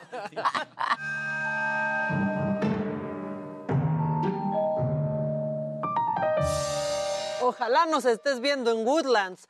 Ya, ¿qué más aspiracionista que vivir en Woodlands siendo Ah, sí, mexicano? pues bueno, ¿cómo que ya es lunes? ¿En serio ya es lunes? ¿Ya? Yo no lo puedo creer. Ni este gatito tampoco. Ni José Ramón. El gatito José Ramón. ¿Qué? ¿Es lunes? Es Garfield. Pero ven, ven. Es Garfield. Sí, Así estoy yo. Así estaba yo hace rato. Pero pues sí, es lunes y nos toca, nos toca irnos a trabajar. Ni modo. Enséñales. Sin miedo, es sin miedo al éxito, papi. ¿Qué tal el perrito albañil? Perdónenme. Chula. Ya lo habíamos pasado. No. No. Es que luego tenemos muchos de albañiles. Tenemos los albañiles superhéroes, tenemos Ay, los que. ya ¿se la de la- que mucha gente estaba muy enojada que por- pusieran a trabajar a los perritos. No, no, se ve que lo está haciendo con gusto. No lo maltratan. o sea, No. Oigan, y es lunes y si se puede hay que pasárnosla también y ser tan felices como este bebé. Está difícil, pero hay que intentar. Es que ese bebé también, ¿qué va a saber de lo que está pasando aquí?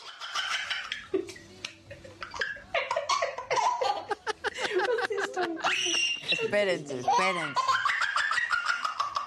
Esperen, esperen.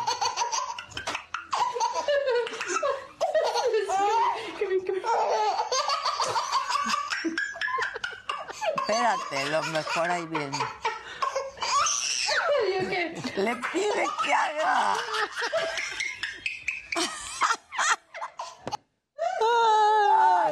Se enoja cuando deja de hacer y se le queda viendo como, ¿qué te pasa? Eres mi ¿Qué sigue? ¿Qué sigue? Lo amé, lo amé, lo Oigan, amé. y este video del gobernador de Veracruz ya es viejo. Fue un resbalón que tuvo hace unos años, por si se los están queriendo hacer pasar por nuevo. No es nuevo, pero sí es viral y como que toma otro sentido con el paso del tiempo.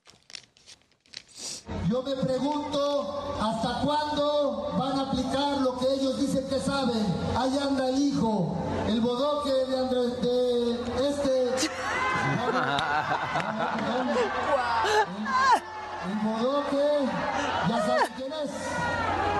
El hijo de Yunes. ¿Quién es? Ya saben Ya quién saben. No, no, no. Resbalón freudiano. Ajá. ¿Se anticipó a la época? Un adelantado a su época. Bueno, estos, estos son buenos actores.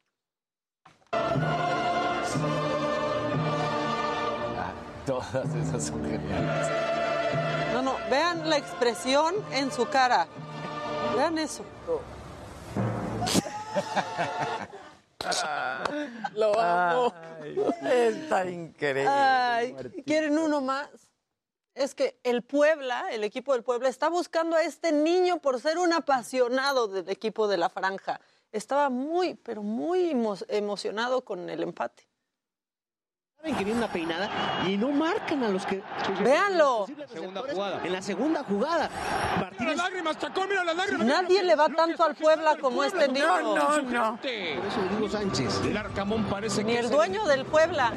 Parece que es el elegido. Aparte, justo empate, ¿eh? porque fue un tiempo para cada quien. Y, Bueno, pues el empate. Puebla lo está buscando. Está bonito. Pues sí. si ustedes, por eso lo pusimos. Está si muy- lo La Fran. conocen, avísenle que lo están buscando por, pues, por querer tanto al Puebla. Sí. Como ni el dueño del Puebla. Ni el dueño del Puebla. Viene Jimmy. Venga.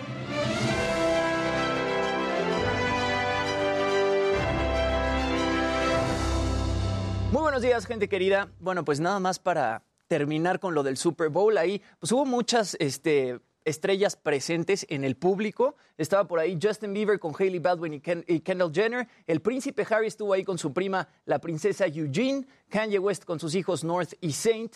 Eh, Jennifer López estuvo ahí con Ben Affleck, justamente pues Matt los Damon vimos, también estaba ahí. los vimos bailando. Estuvo Matt Damon, eh, Dwayne The Rock Johnson fue quien Bueno, presentó abrió, ajá. el, co- el ¿Qué concierto. brazo perdón. de The Rock? ¿Qué No, es bueno. esa cosa? No, The Rock es, Es como- Jimmy entero, el brazo. El brazo es Jimmy.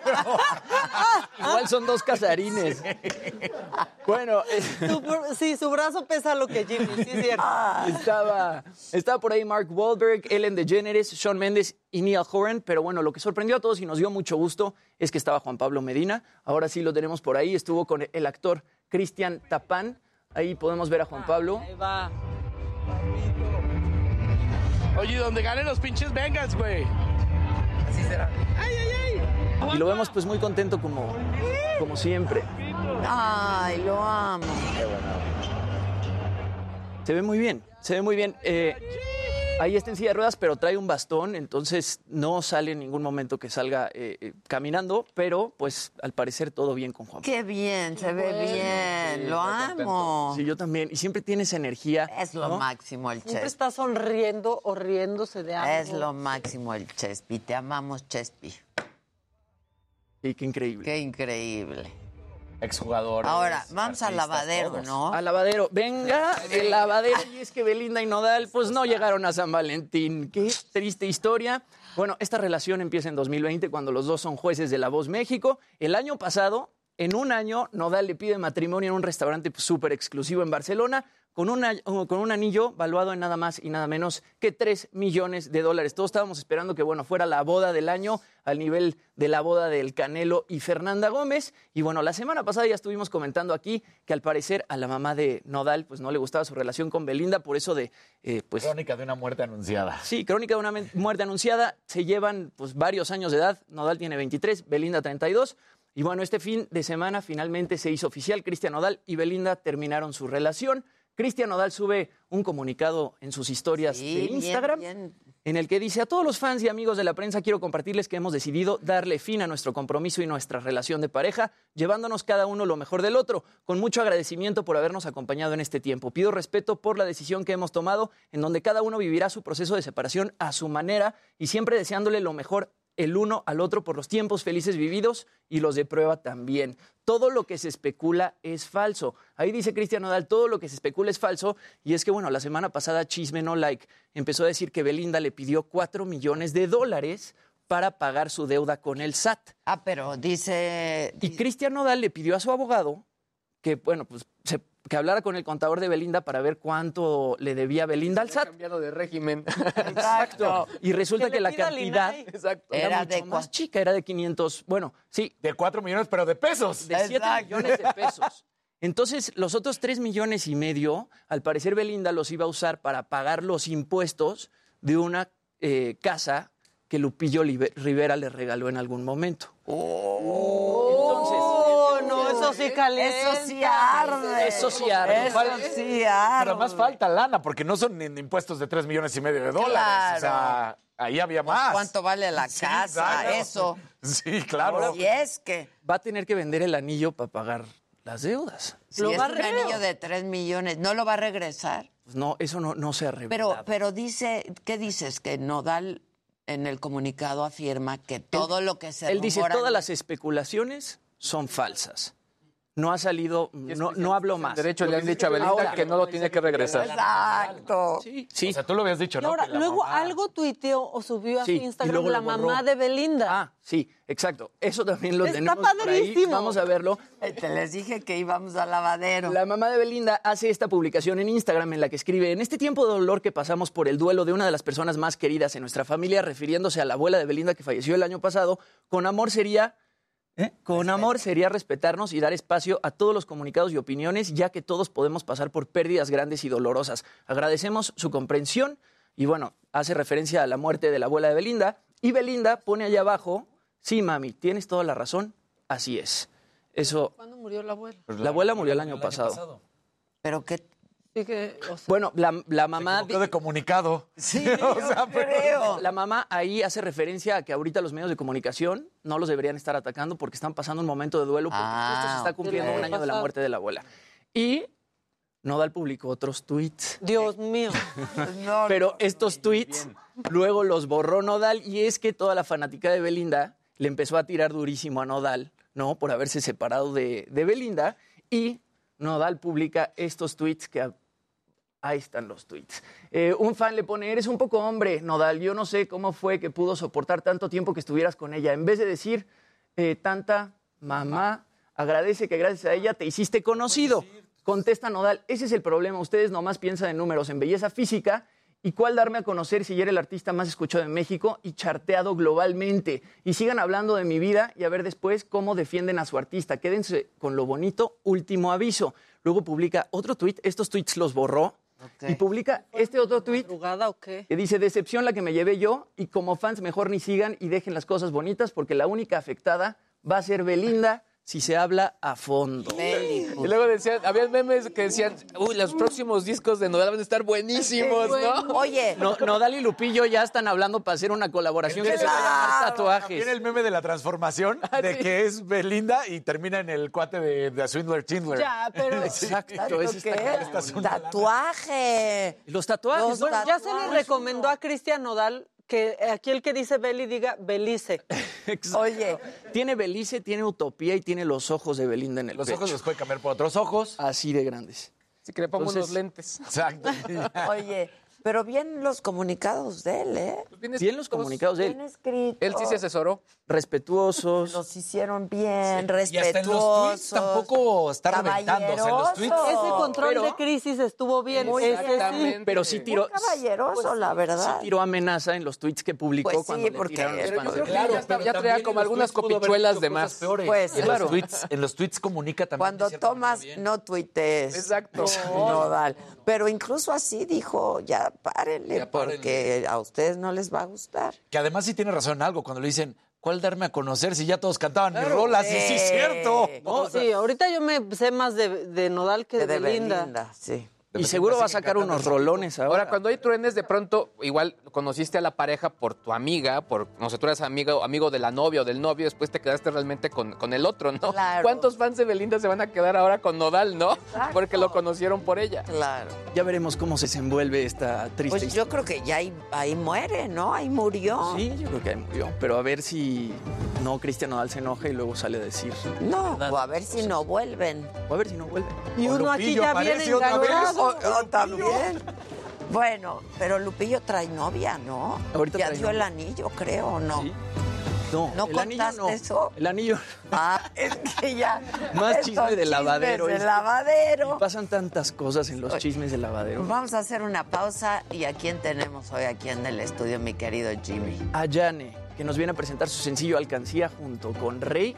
Y bueno, te va a gustar su voz porque él también habla como paisa. Y está buenísima esa canción. de- Está buenísima la Sí, a mí me gusta cuando hablan como paisa. paisa. Se la puede Spice. dedicar Nodal a Belinda. Ah, mira. Bueno, hacemos una pausa, ya volvemos.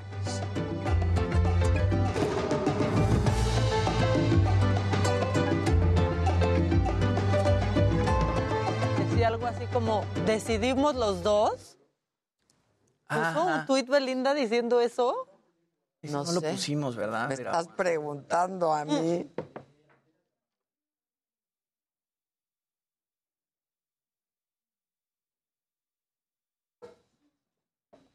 ¿Qué tal el chisme? 8500 AD, YouTube.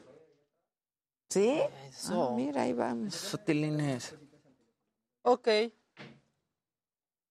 Ah, no dijiste cómo iba Kanye West disfrazado.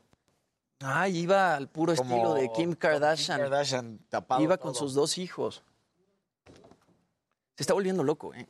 ¿Viste todas las publicaciones que hizo en. Instagram Sí. de Pete Davidson? Oye, ya, sube a Instagram ya.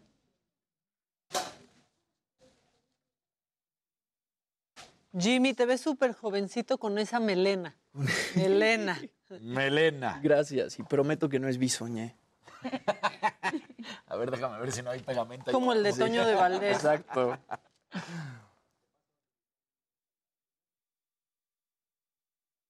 Pobrecito Nodal, lo agarraron bien chiquito. Ya, pero también luego se les ve lo machista. Todos están encima de Belinda también. Oye, si, si fuera al revés, que el hombre fuera nueve años mayor, no armarían No tanto. Claro, rollo. tanta bronca. O sea, Hola, ¿qué tal? Hola. hola. Muy bien, ¿y tú? Todo muy bien, ¿y tú? Qué bonito ¿Cómo estás, que hablas. Daniel. Adela, Maca y Luis. Exactamente, Eh, bien. Sutilín. Oye, me dice Rodrigo que ya comunicaron, que ya encontraron al... Ah, ¿empezamos con rola? y Ya le regalaron un franco. Muy bien. Sí, señor. ¿Podemos tocar tantito para hacer prueba? ¿Cantamos también, por favor? No, sin presentación. Ok. Y si tuviera los millones con los que he soñado, regálame regreso. Te contestaría.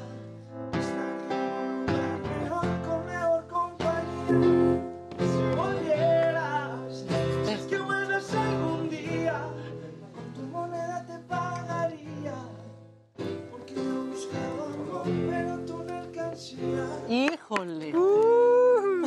Regálame más voz, Willy. Sí, así Belinda. Ya le llegó. ya le llegó. Hay que dedicársela. Hay que No había visto la manga de tu gabardina. Está padrísima. Está por increíble, me encanta. Y sí, debe de ir por ahí. No es gabardina, es Pues fíjate. saco. Sí, Está padrísimo. Obvio, Pero largo. obvio. Que haya salido ese chisme la semana pasada. ¿verdad? No ¿Es mames. Cuatro- Pues que te pidan cuatro millones de dólares. Pero Antes de no de La los mamá se había... Ah, lo pedí. nunca la mamá. Yo creo que la mamá se ha mantenido al, al margen todo el tiempo hasta que ya dijo ya. de ¿no? Mi insomnio. mamá siempre subía Pues fotos de los dos y lo, sub- lo subió en un yate ahí festejando no sé qué y como que no que le. Con los que he soñado. Órale. Mi hijo quiere un... Yo tampoco te contestaría.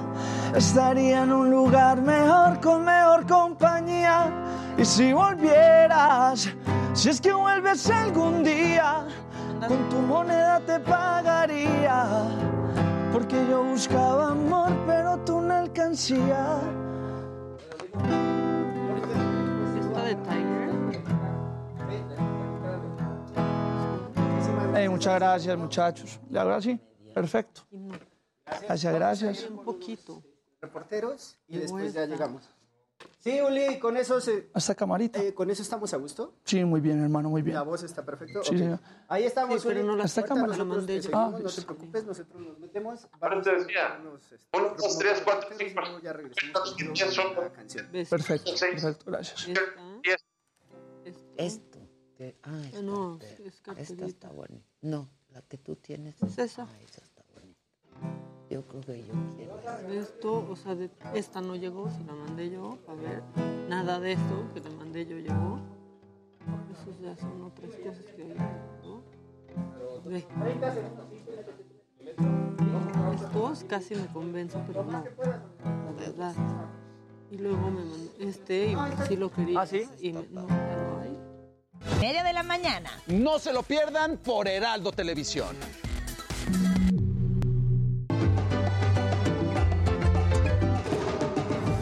Amigos de Me lo dijo Adela, muy buenos días, es un gusto saludarles esta mañana. Estamos ubicados en el mercado de flores de Jamaica. Hoy, por supuesto, es un punto obligado para las personas que buscan pues dar un regalo, hoy 14 de febrero. Y bueno, pues en ese sentido está abierto las 24 horas del día este mercado y hay, pues por supuesto, flores para todos los bolsillos. Hay desde 100 pesos hasta 1.500 pesos los arreglos florales, como el que estamos observando de fondo. Y bueno, pues durante esta mañana han estado llegando un número importante de personas para hacer algunas compras. También en la zona exterior de este mercado hay eh, pues varios puestos donde se pueden encontrar pues además de flores, también peluches, chocolates, adornos, todo lo relacionado a este 14 de febrero. Nosotros hemos estado platicando con algunos comerciantes y nos han dicho que, bueno, pues todavía esperan que mejoren las ventas durante el día de hoy, ya que, bueno, pues han estado un poco bajas durante la semana. Amigo, muy buenos días, amigo. Estamos en vivo con Adela Micha. ¿Qué tan, qué tan bien van las ventas, los costos? ¿Cómo va el día de hoy? Ha estado tranquilo. ¿Cuáles, ¿Cuáles son hasta este momento los más los costos más baratos para las personas? Eh, los más baratos son los arreglos con 24 rosas, que son de 350 a 300 pesos. Son los precios un poquito más económicos. ¿Y los más altos? Más altos hasta de 1400. que son como que- 1400, pero ya por supuesto en arreglos ya. Sí, ya un poquito más flores, todavía, ¿no? exacto. Ya más, este, más detallados, ya con otros diseños. Ya. ¿Qué tantas personas han llegado hoy? Eh, pues sí, sí hay algo de gente, la verdad. Pero no podemos decir que unos vienen más a los peluches, a, Claro. sí, a que- Muy bien. ¿Cuál es tu nombre? Manuel Quinas. Muchísimas gracias, qué amable eres, te agradezco mucho.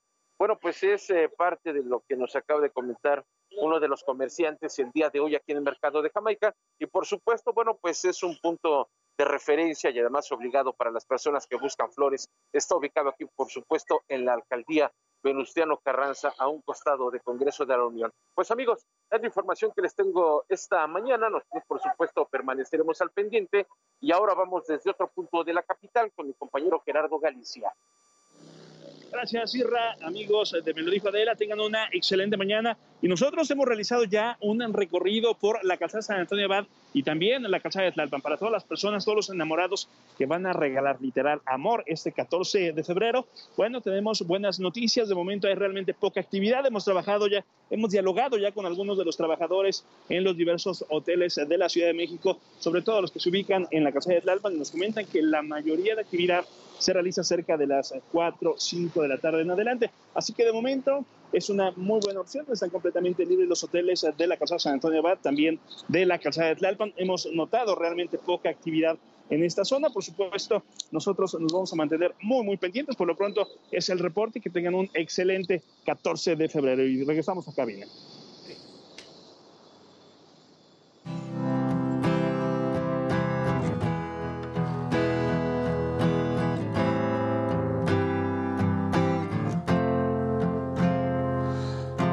Esa madrugada que amargada me llamaste y me dijiste que en el fondo me querías, que te ibas y volvías, pero no volviste y ni para cortar diste la cara. Me dolió porque yo por ti mataría. Demostraste que yo no te importaba. En conclusión, tú a mí no me querías porque no tenía pa' una cena cara ni pa' comprarte una ropita de diseño. Pero hay una cosa que tengo muy clara, te saco de mi vida, te saco de mis sueños. Y si tuviera los millones con los que he soñado, yo tampoco te contestaría. Estaría en un lugar mejor, con mejor compañía. Si volvieras, si es que vuelves algún día, con tu moneda te pagaría. Porque yo buscaba amor, pero tú no alcancía. Recuerdo que te quejabas porque no tenía carro, pero no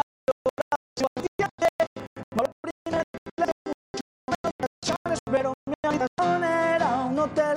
Te saqué de la rutina, hice de mi bañera la piscina, el restaurante en la cocina y nunca te compré ese vestido porque sin él te ves divina, divina que así te compré la vitrina que él te da mucho y no es nada.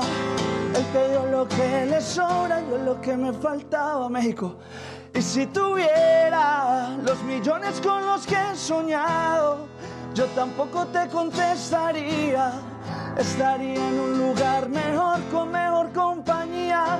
Y si volvieras, Si es que vuelves algún día, con tu moneda te pagaría. Porque yo buscaba amor, pero tú no alcancía. Janet, eh, eh, yeah. Oh, oh.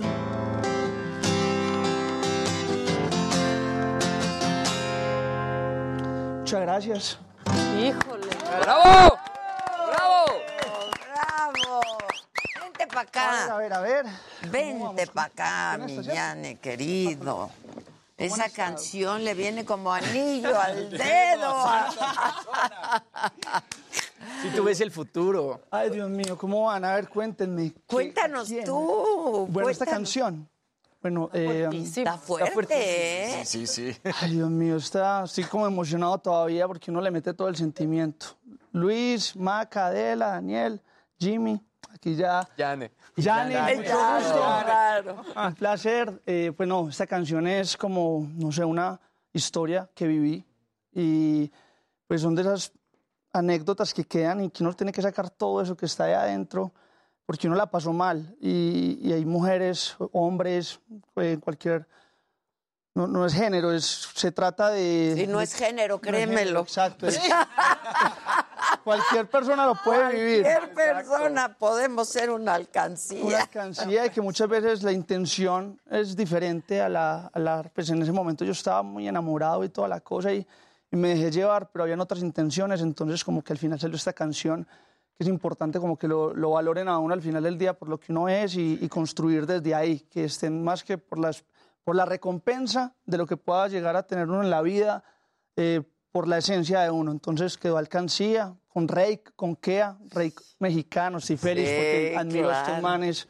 Y bueno, pues ahí está, qué bueno. Y creo que hay que Está buenaza, ¿eh? Gracias, gracias. Buena- Jala, jala, jala. O sea, sí es de esas rolas que pues sí estarías escuchando en varios momentos. Espero que para la gente que nos ve no tantos, pero sí te pegan. Sí, sí, sí, sí, sí, pues es una canción que tiene una realidad, una realidad y creo que mucha gente se va a identificar con este tema. Y hay que recalcar una cosa, ¿cómo cantas? ¿Cómo cantas y cómo tocas la guitarra? Porque de pronto pensamos en el género, en el género urbano. hay muchos artistas que de pronto no tienen voz y tú cantas increíble, güey. Mi hermano, gracias, gracias. Yo creo que lo, lo que más me disfruto yo es poder tocar una guitarra, eh, que una canción, que uno la pueda, uno sentarse y poder hacer una- un pequeño show desde la guitarra. Yo siento que ahí es donde viene un hit. O sea, como que eh, la producción es como ponerle la ropita a la canción, pero si es de una guitarra y desde el film uno Claro. lo siente, eh, ahí es muy ganador y esto hace parte del primer álbum que voy a lanzar y todas las canciones van por este concepto. Entonces me lo estoy disfrutando mucho. Es, es una experiencia increíble poder sacar mi primer álbum de solista y, y va- va- se nota, se nota que me lo estoy gozando. Sí, sí. No, pues qué maravilla. ¿Y cuántas canciones ya tienes para el disco? Son 13. 13. eh, a los que me conocen hay una canción que llama Más de ti, otra que llama Será. Eh, tenemos también Presente y Futuro. Esta es Alcancía y vienen otras inéditas con otras colaboraciones. Entonces, muy bien, muy bien. Y la colaboración increíble también. Rey, que es una de las bandas Rake, más grandes de claro. México, que han colaborado con J Balvin, con Super Junior, con muchísima gente. ¿Cómo se da esta colaboración con Rey? ¿Ya habías colaborado con ellos en Piso 21 o no? Nunca, nunca había colaborado con ellos, pero somos muy amigos. De verdad que siempre había mu- mucha admiración por ellos y cuando estábamos haciendo el álbum teníamos canciones como Alcancía que ya de una uno decía, ahí va Reik. O sea, ahí Jesús le va a meter increíble, le va a poner su toque. Entonces pensamos en Reik Kea, que eh, Kea es de un movimiento argentino de una- un montón de artistas, de niños que vienen desde las plazas, así le dicen, de los parques, y que ellos empezaban a rapear, a hacer freestyle, y se fueron volviendo un movimiento, un movimiento muy grande. Ahí viene Paulo Londra, Duki, son varios, y yo admiro eso, entonces también él le, mete como ese, esa calle para, para darle como ese, ese, ese flow. Y Rake, apenas le mandamos la canción, también le encantó, como a les gustó, lo- hicimos el video acá, México, entonces yo creo que México siempre ha sido como ese lugar donde le da a uno la, la buena suerte. Y parte importante de tu vida y de tu carrera, ¿no? Fue pues tu paso por, Piso 21. Que Piso 21 estuviste 12 años ahí, que 12 Sí, años Dios. es un ratote, y aventarte a hacer este, un proyecto solista después de venir de un- una banda tan exitosa y que sigue siendo súper exitosa. Sí. Pues sí, tienes que tener eh, valor para empezar de cero otra vez, ¿no? Sí, eso no es fácil, no es fácil esas decisiones, pero como que uno en la vida va aprendiendo a, vi- a vivir etapas, ¿entienden? Como que uno dice, salí en el mejor momento, en esa época estaba TV y como que yo quería salir por la puerta grande y lo sentí en el corazón y estas canciones eh, terminan siendo como parte de mi historia, eh, que es un nuevo comienzo, yo me veo como, tengo como en mi mente una visión de lo que quiero ser como artista y creo que lo estoy logrando, tengo un equipo increíble que me apoya y aquí vamos, aquí estoy de todos los ¿y días. cómo saliste? Sal- ¿Quedaron bien? Sí, la- de, de verdad, vos Jimmy, que conoces un poquitico más de la historia, te puedes dar cuenta, pues, el, que de pronto me ha hecho- hemos hecho entrevistas y toda la cosa. Se, fue de las relaciones donde fueron muy honestas y, y manejamos todo con mucho profesionalismo. Obviamente, pues, eh, no es fácil en su momento, pero cuando uno es honesto y uno... Uno tiene que, la vida es demasiado cortica como para uno estar en un lugar donde, Donde uno de no pronto qui- ah, no siente que quieres ya... estar. Ahora, en algún punto mencionaste que saliste de piso 21, pero para que tu mente volara. ¿Sí, sí fue así realmente? ¿Sí lo sentiste así? Yo creo que la parte creativa ha mejorado mucho. Eh, como todos los proyectos, eh, hay como momentos donde uno cree que es así de fácil, pero en ese momento han pasado un montón de cosas en mi vida que ha, sido que, ha hecho que todo sea un poquitico más complicado. Llegó la pandemia, llegó... eh, por eso... Se vació la alcancía.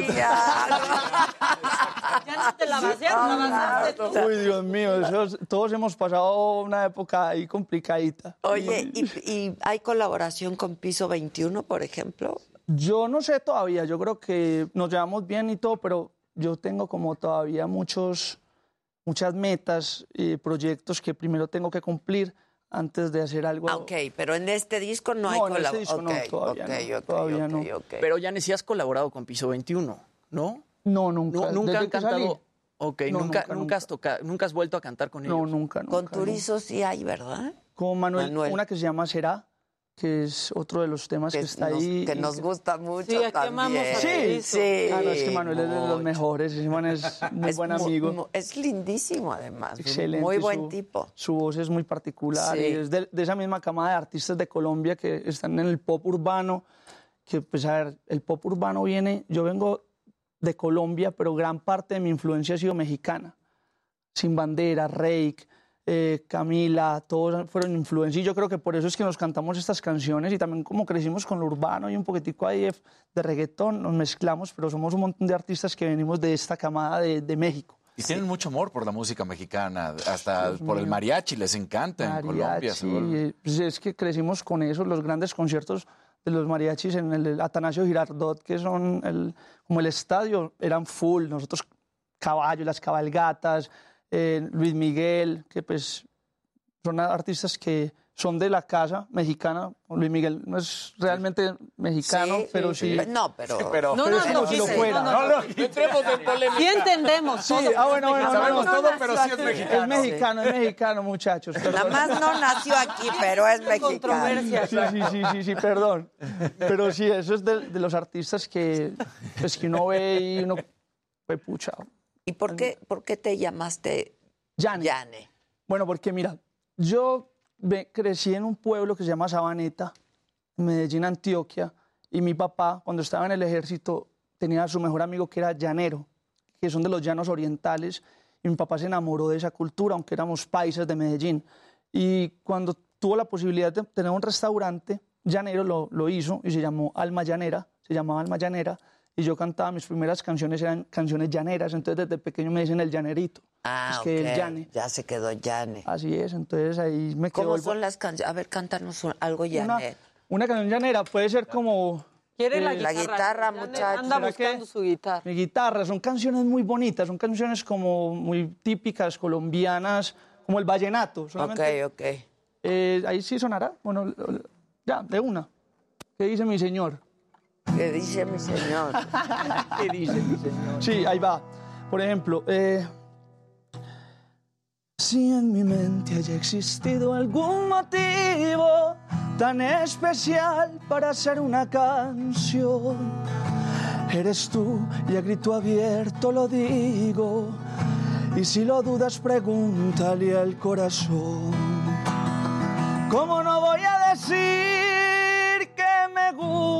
que me gusta ¿Cómo no voy a decir que eres centro de atracción? Si por primera vez cuando aquel día te miré, mi alma tranquila tuvo un síntoma de amor. Ay, qué bonito. Qué padre. Que se tiran al drama como las de aquí. Sí, sí, sí, sí. Nos gusta el llanerito. Un poco como a flamenco. Exacto. Nos gusta el llanerito, como de que ¿Cómo no. no? Gracias, gracias, gracias. Oye, y también has actuado, entiendo, ¿no? Es que yo de verdad les digo que México ha sido una bendición para mi vida, para mi carrera, porque aquí salen muchas cosas. Eh, me salió una serie de Amazon Prime que se llama Cómo sobrevivir soltero y voy a hacer mi primera aparición este año. Voy a salir en la segunda y tercera temporada, entonces me van a ir a ver, ahí me van a, me van a ver debutando. ¿Y cómo se sobrevive soltero? Yo también podría participar de la serie. No es fácil, no es fácil, hombre, las mujeres, Dios mío. ¿Es, es- Toca- es- ¿Eres soltero ahora? En estos momentos sí, acaba de terminar, pues terminarse por ahí un mes y medio, Uy, ¿después de cuánto? como un año.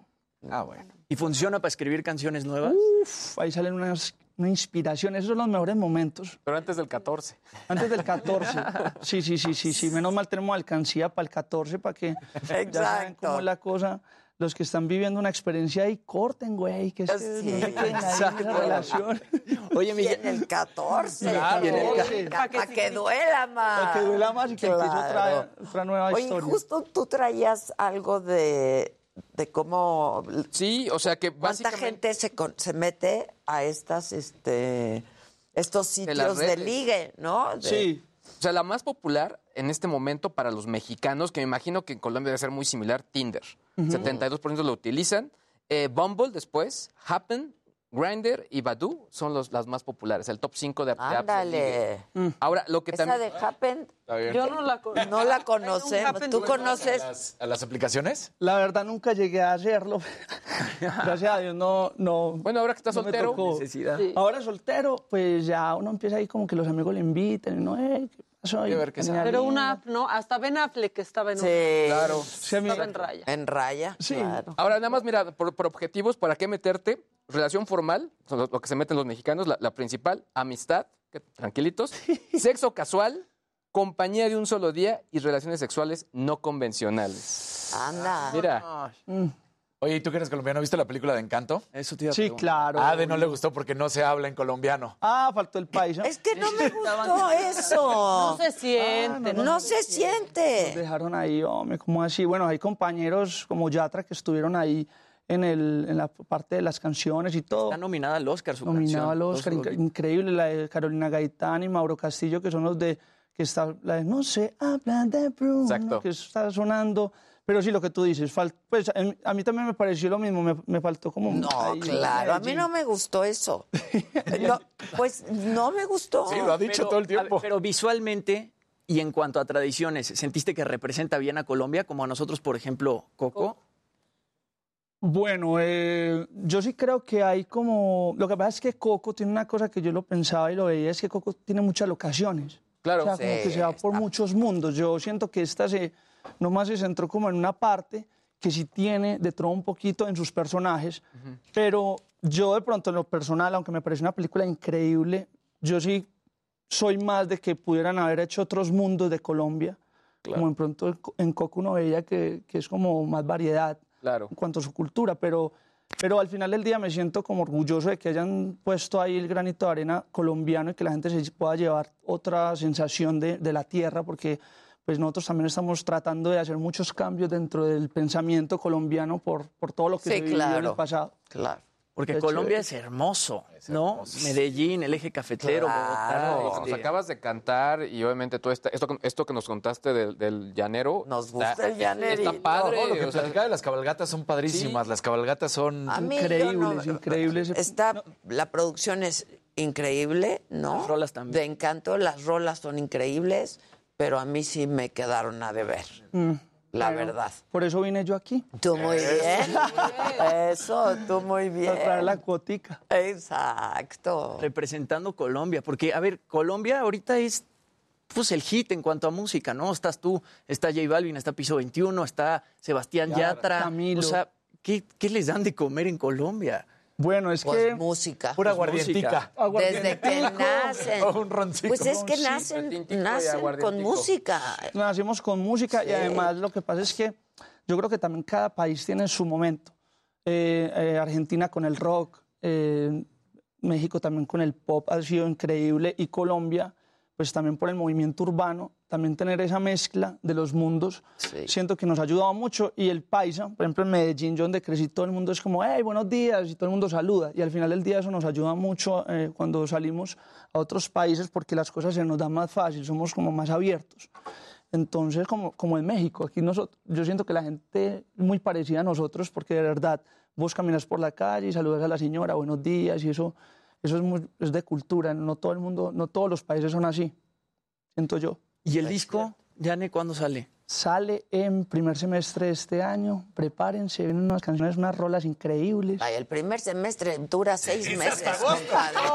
¿Cuándo? Ay, Dios mío, no, es que ustedes no se imaginan cómo es el proceso del álbum. Eso es algo que uno se demora y, y la disquera, pero lo iba a sacar en noviembre, pero ya todo el equipo está comprometido y yo estoy firmado con Warner México, así que ojo pues muchachos, no me hagan quedar mal aquí.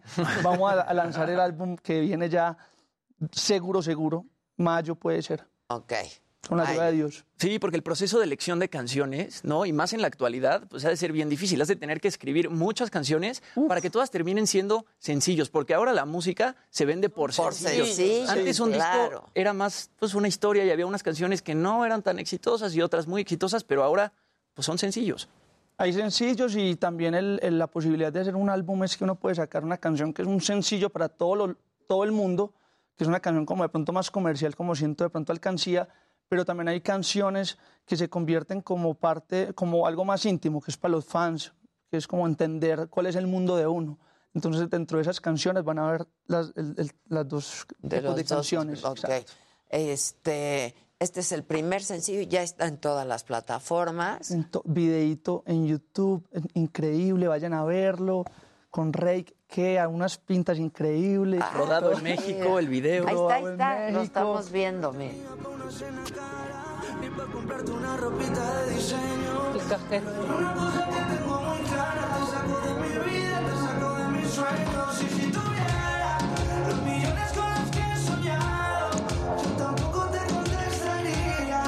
Qué bien le entró Reika a las colaboraciones, a todas. O sea, Ellos evolucionaron el género. de Rey? Sí. Parece el de Twindler Singler todas las fotos que han sacado, sí. ¿Y tú no te arrepientes de ningún tatuaje? ¿No tienes alguno con esta canción que digas? Tengo este que yo no sé por qué me dice eso tan feo. no, pero de alguna novia. Pero de alguna novia. Ah, no, no, no, de novia sí no. De novia no te hiciste nada. No, no, Porque la tinta dura más que el amor. Eso es muy comprometedor. sí. Comprometedor que el amor. Sí. Uno ve muchos artistas hoy en día que se hacen tatuajes ahí y después se los están borrando. No, no. No, No sí. vas a andar hablando de Lupillo y de Nodal. También. Porque los amores van y vienen y el tatuaje se queda. No, no, no. Pues, de- si no se va a hacer un tatuajito pequeño, de pronto y que simbolice personalmente, Que no pero que yo creo. Pero una cara gigante. Pues sí, una cara Ojos en el gigante. Dios mío, sé. Oye, pues felicidades por este primer sencillo. Está padrísimo. Y qué bueno que lo viniste a presentar justo hoy, 14 de febrero, con nosotros. No, Adela, muchas gracias a ustedes, a todos. O sea, gracias por el espacio, muy contento porque pues ya- llevo un día de promoción y me han puesto, me han llevado a lugares increíbles y aquí esto no, se, se siente la buena energía. de Qué verdad. bueno, me da gusto. Bienvenido y ya nos veremos para el próximo Aquí voy a sencillo. estar, aquí voy a Ya estar. estás. Muchas Buenísimo. Hacemos una pausa, volvemos, no se vayan.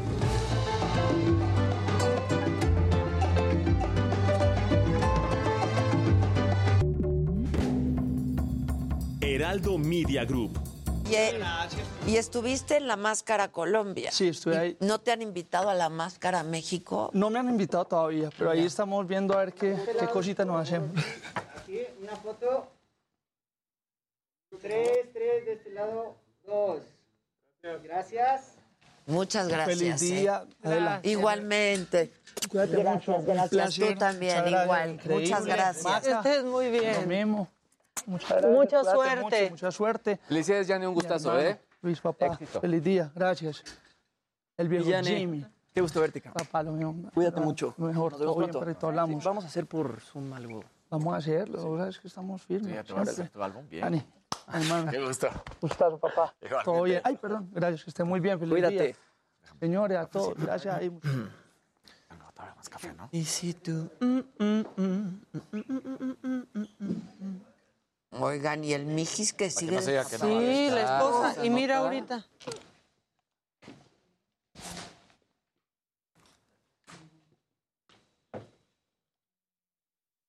Órale. ¿Se lo mandó a Fernando? Sí. Sí, la esposa del Miji ya le escribió al, Al presidente que ay- le ayude a encontrarlo. que deje de perseguir ahorita a Loreto y que le ayude. Sí, más bien. Oye, Gisela, ¿me oyes? ¿Qué pasó con los videos? ¿Hubo o no hubo para la guitarra? Mm. ¿Que ¿Cómo se llama el cantante? Yane, con doble L. Yane de Llanero. esa canción. De Llanerito. Se me hizo buena. ya la Está vi. buena. bien padre. Sí. Esa se va a hacer muy Sí. Famosa porque sí está pegajosa. Y pegadora. Y Y pegadora. porque ¿quién no ha sido una alcancía? Y si tú... Que se estaban burlando aquí del acento de nuestro invitado. Es que si el acento es precioso. Claro. Ahora, justo, que ahorita hablando. recordé, en México en algún punto hacen películas con acento mexicano y después con el acento flat lat- en español. Sí, neutro. y creo que tuvo que haber sucedido de un acento únicamente para Colombia como agradecimiento al país y después el latinoamericano, ¿no? Como normalmente lo hacen. Pues sí es colombiano el asunto. No. ¿Ya llegó? ¿Qué son?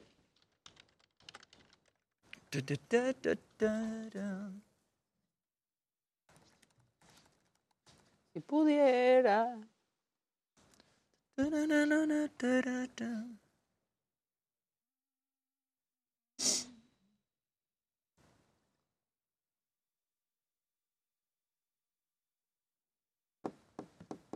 Que el chavarroc no ha llegado. ¿Dónde anda el Que chavarroc? el chavarroc mandó su rola, dicen, ¿eh? Sí, yo ya se la reenvié a Gisela. Queremos que Chavarroc se gane. A mí me encanta el acento del llano. También.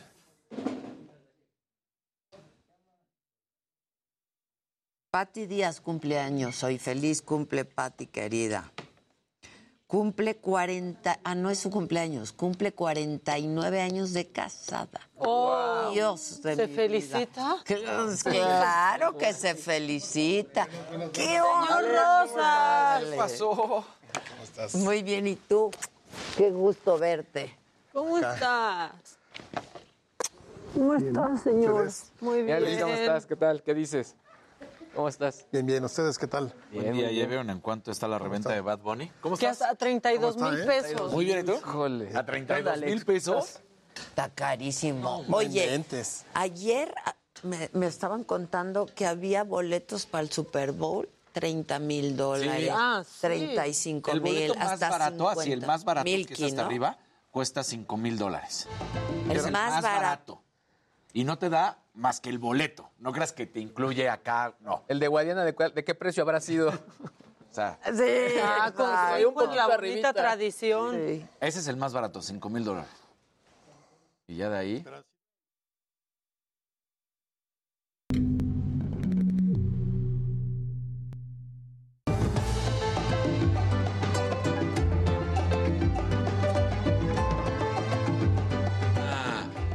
De, Ticketmaster tal cual y el otro el de la NFL. Alejandro Rosas, qué gusto tenerte y verte, historiador, pero, pero qué gran historiador. Adela, muchas gracias por la invitación. Pues aquí como, Como quedamos acordamos, hace una- sí, unos hace algunos meses que estuvo Ale en Saga, quedamos que estarías con nosotros Hablando hablando, de amores. De amores, grandes amores de la historia. Mira, yo lo que te puedo decir es que eh, hoy tendríamos que celebrar más bien la entrada de Madero a territorio nacional para ponerse al frente de la revolución, como lo hizo un 14 de febrero de 1911, en vez de San Valentín. Ah, pero bueno, como el amor, pero al amor no. mueve todo. Sí. Es que fue por amor a la patria. Exacto.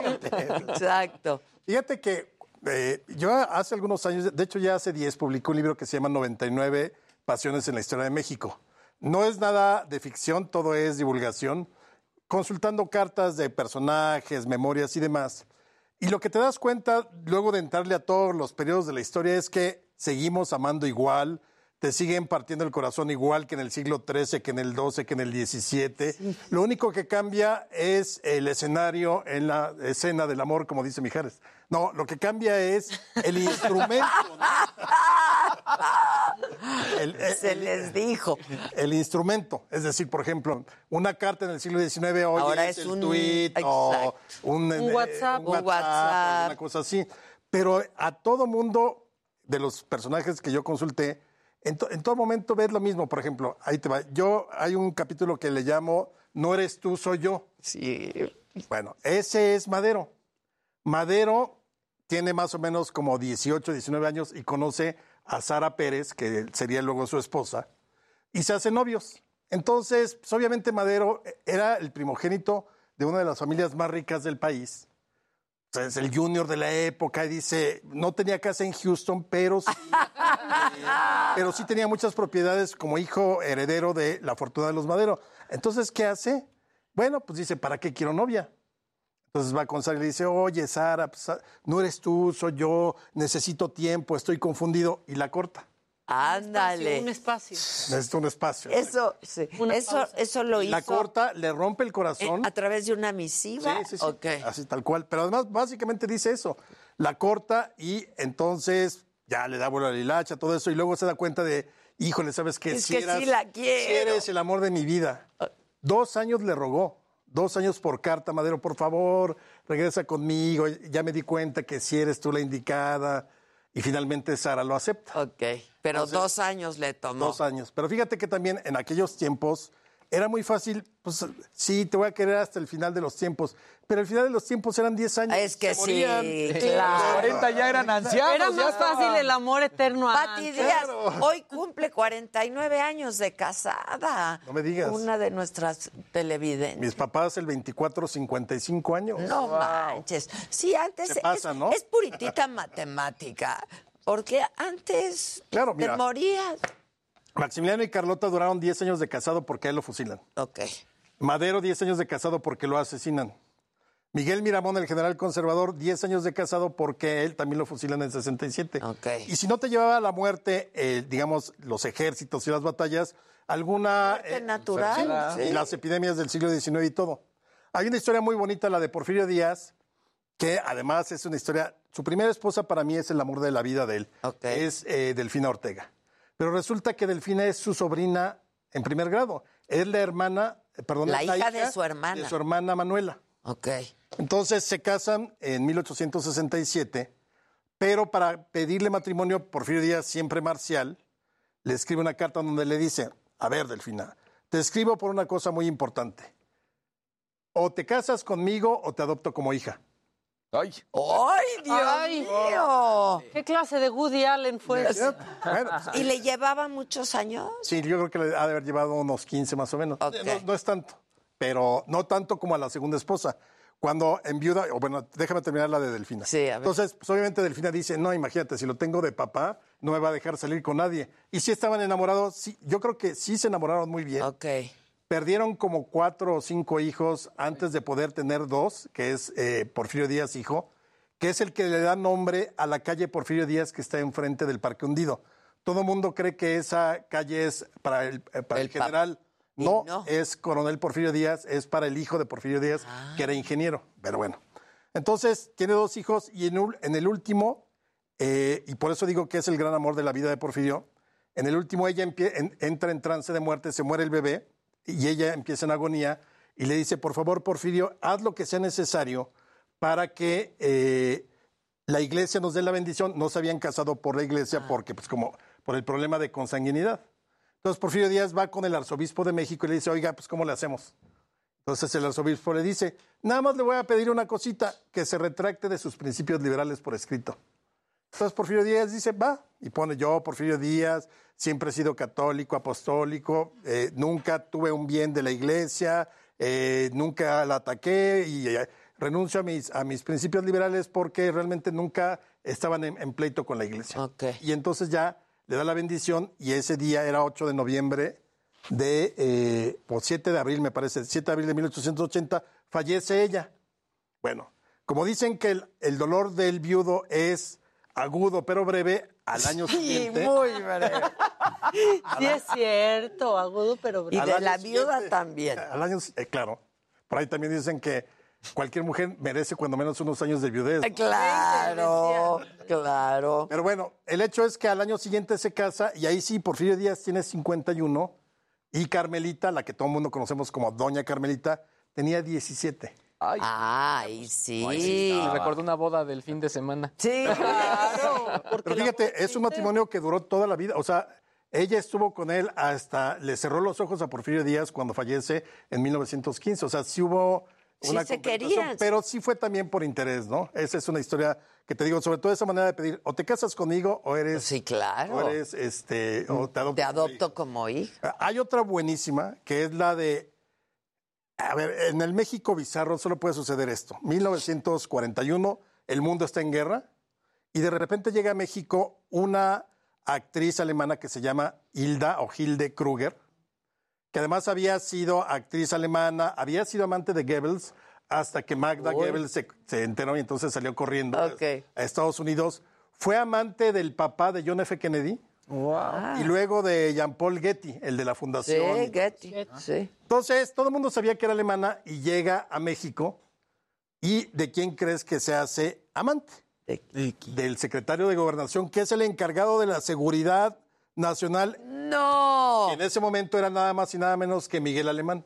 No. Entonces, profesional ella. 1941, Hilde anda con No, pero de lo que no se podría haber enterado. Ah, no, bueno, y todo el mundo le habían avisado, oye, este, Gobernación. era el asunto del petróleo en ese momento, todavía México no estaba en guerra, entonces incluso él le pone eh, la firma para un departamento, o sea, la tiene como reina aquí en México y es la única alemana una vez que estalla la guerra que puede moverse por todo el país sin ningún tipo de problema, porque acuérdense que cuando estalla la Segunda Guerra Mundial... Por un a los- salvoconducto. Exactamente. A los alemanes, italianos y japoneses los llevaron a distintos lugares eh, a concentrarlos, no campos de concentración como los que imaginamos en Europa, pero por ejemplo la cárcel de Perote, ahí concentraron japoneses. Ah, ok. Y así en distintos lugares. Bueno, Hilde se salvó. Yo le pongo a ese capítulo la espía que me amó. Claro, la No, no, espía no, que- bueno. Oye, ¿y guapa? Guapa y además, fíjate que le dio, ella es la pionera de la desmitificación, tiene un libro sobre la Malinche y los mitos de la historia mexicana. Le encantó de pronto, se enamoró de la cultura mexicana, empezó a estudiar y a ver, ir a las pirámides y además como siempre tenía el carrito, el chofer y todo. Claro, le era muy fácil Le dio- transportarse. Le dio vuelo a la hilacha. Exactamente. Tenía camisa. Ah, estaba ¿Qué- guapa. qué, qué- qué amor así muy apasionado? A verla. Mira, guapa. Ah, sí, guapa. Era una ale- alemana. Fuera ahí. Claro. Sí, sí, claro. sí. Fíjate que hay otra, otro tipo de frase, la de mejor como amigos, ¿no? Claro. Mira, mejor como amigos, ¿no? Esa se le aplicaron a nuestro presidente eh, Sebastián Lerdo de Tejada. La antes fre- de lo frenzonearon. Él va con Benito Juárez y con la comitiva huyendo por el país durante la intervención francesa y llegan a Chihuahua. Él era el secretario de Gobernación en ese momento, tiene como 40 años y conoce, me parece que el nombre era una jovencita de 17 años que se llama Manuela Revilla. Entonces me imagino que la chavita pues, medio le coquetea, lo saluda muy cordialmente y el típico burro que interpreta mal todo lo de... O sea, le pones carita en el WhatsApp y ya creen que quiere salir. ¿no? Exacto, exacto, exacto. Eso, eso, pero aplica en 1865. Entonces, él se empieza a clavar en esos días que estuvieron en Chihuahua y le pide que se casen. Y ella le dice, no, ¿sabes qué? Mejor como amigos. Ah. Bueno, todavía él va con el papá para decirle, quiero casarme con su hija. Y curiosamente, en un momento tan pues, machista como era el siglo XIX, el papá dice, no, yo voy a hacer lo que mi hija quiera y con quien ella Ah, quiera mira. casarse. Está bien. Bueno, tal fue la frustración de, eh, de Sebastián Tejada que nunca se, nunca se casó. O sea, Después de eso Después, ya no. Es de los pocos presidentes que no tuvieron esposa al llegar a la presidencia. Ah, mira. Sebastián Sí, del, de- de- del trauma. Oye, quiero una historia así ardiente, apasionada. Ardiente, apasionada. Ah, bueno, esta es, muy, esta es más bien apasionada. A ver. El general Felipe Ángeles, así como se llama. Sí, claro. Mano derecha de, mano derecha de, de- de- de Pancho Villa, eh, se casa con una mujer que se llama Clara Kraus, a la cual. Esa más bien es más triste que. que Ah, a ver, ok. y entonces, ¿qué sucede ahí? Eh, bueno, pues obviamente la revolución los une, los separa, pero ahí tienen hijos y demás. Y finalmente, en 1919, Felipe Ángeles cae, eh, cae preso eh, ante las tropas carrancistas y eh, lo sentencian a muerte. Entonces, él escribe una carta a Clara donde le dice, Clara, pues estoy, estos son mis últimos momentos, mis últimas horas de vida, te encargo mucho a mis hijos, edúcalos en el bien de la patria, diles que su padre amó a México, procúralos, cuídalos y yo siempre estaré contigo, te, mando un beso ardiente, te deseo y me despido. Entonces, es la carta que supuestamente le va a mandar, o más bien le manda unas horas antes de que lo fusilen, pero él no sabe que Clara está agonizando en Nueva York. Y ella, a su vez, sin saber lo que le está pasando a, a Felipe, le escribe una carta donde le dice, querido esposo mío, Felipe, te mando, eh, eh, estoy en mis últimas horas de vida, por favor, encárgate de nuestros hijos, por favor, este, haz cargo de que sean personas de bien, correctas como tú, como los hemos educado, haz cargo de ellos. Y la manda la carta. Ninguno de los dos llega a leer No, la qué carta. triste historia. Él muere, bueno, lo fusilan el, 19 de no- el 26 de noviembre de 1919 y una semana después fallece ella. Ay, no, ya Sin que saber. lunes de bajón, Ay, rosas. Ahora, déjame y ver, eh, a, a ver, una así. Ah, una muy buena. A ver, viene. Sí nos haga felices. Bueno, una ahora sí de pasión, porque además es muy, es muy buena. El general Manuel González es el compadre o fue el compadre de Porfirio Díaz. Y eh, se hicieron muy cuates en la guerra contra la intervención del imperio. Y de hecho, Porfirio Díaz lo deja en la presidencia porque es su compadre, ¿no? Ok. Entonces, él gobierna de 1880 a 1884. Durante la guerra contra la intervención pierde un brazo peleando. Entonces dicen, eso es un decir, dicen que la gente que pierde algún miembro por una cosa así, eh, de algún modo compensa para equilibrar el cuerpo. No sé por qué lo dicen, no, no entré a mayores detalles médicamente, pero el hecho es que, por ejemplo, en el caso de Obregón, cuando pierde el brazo en Celaya, a él, él lo compensó comiendo. Entonces, a los 48 años pesaba 120 kilos, o sea, ya muy avejentado. Pero dicen que Manuel González lo compensó con sexo. Ah, Entonces, Mm, Manuel entonces González. que él durante los, el, el tiempo que estuvo en Palacio Nacional mandó construir una puerta. es, es el típico audio de... Sí, el incidental. Bueno, entonces eh, manda construir una pequeña entrada en el Palacio Nacional donde decían que entraban vírgenes en las noches para pasar con él la noche. Entonces se volvió tan insaciable, de hecho ese paso se llama el paso de Venus, así le llamaban. Todo eso está documentado, no es... No, no, no es choro. Ahora, me imagino que mucho fue de la campaña de desprestigio que él vivió por otras razones, pero bueno, el hecho es que se conoció como el paso de Venus. Pero ya era tal su insatisfacción sexual, porque eh, ya su desenfreno era absoluto, que llegó a sus oídos de que las mejores mujeres para el sexo y en las artes amatorias existen en la región rusa de Circasia. Ok, mandó traer. Mandó traer una. Una que se conoció aquí en México como la circasiana, porque era de allá, y la tuvo en su hacienda de Chapingo, que hoy es el colegio, creo que de agricultura, ahí en donde está. Y la tuvo durante meses y luego ya desaparece de la historia, no sabemos qué sucedió. Pero lo curioso que podría confirmar la historia es que ahí en la hacienda de Chapingo, ex hacienda de Chapingo, hay una fuente que se llama la fuente de las circasianas. Ah, claro, que lo confirma, ¿no? Otra muy buena. Que La- sea una fuente, pues es como. Pues claro, indicativo. también, sí. El primer autoviudo de la historia, ¿quién crees que fue? Ay. Autoviudo. Nunca se le comprobó, pero... los- ¿Que la mató? ¿Quién? Hernán Cortés. No. Hernán Cortés, después de la conquista, ya cuando cae Tenochtitlán, él se va a Coyoacán, al, al lugar que llamaba su amada villa, porque le encantaba Coyoacán.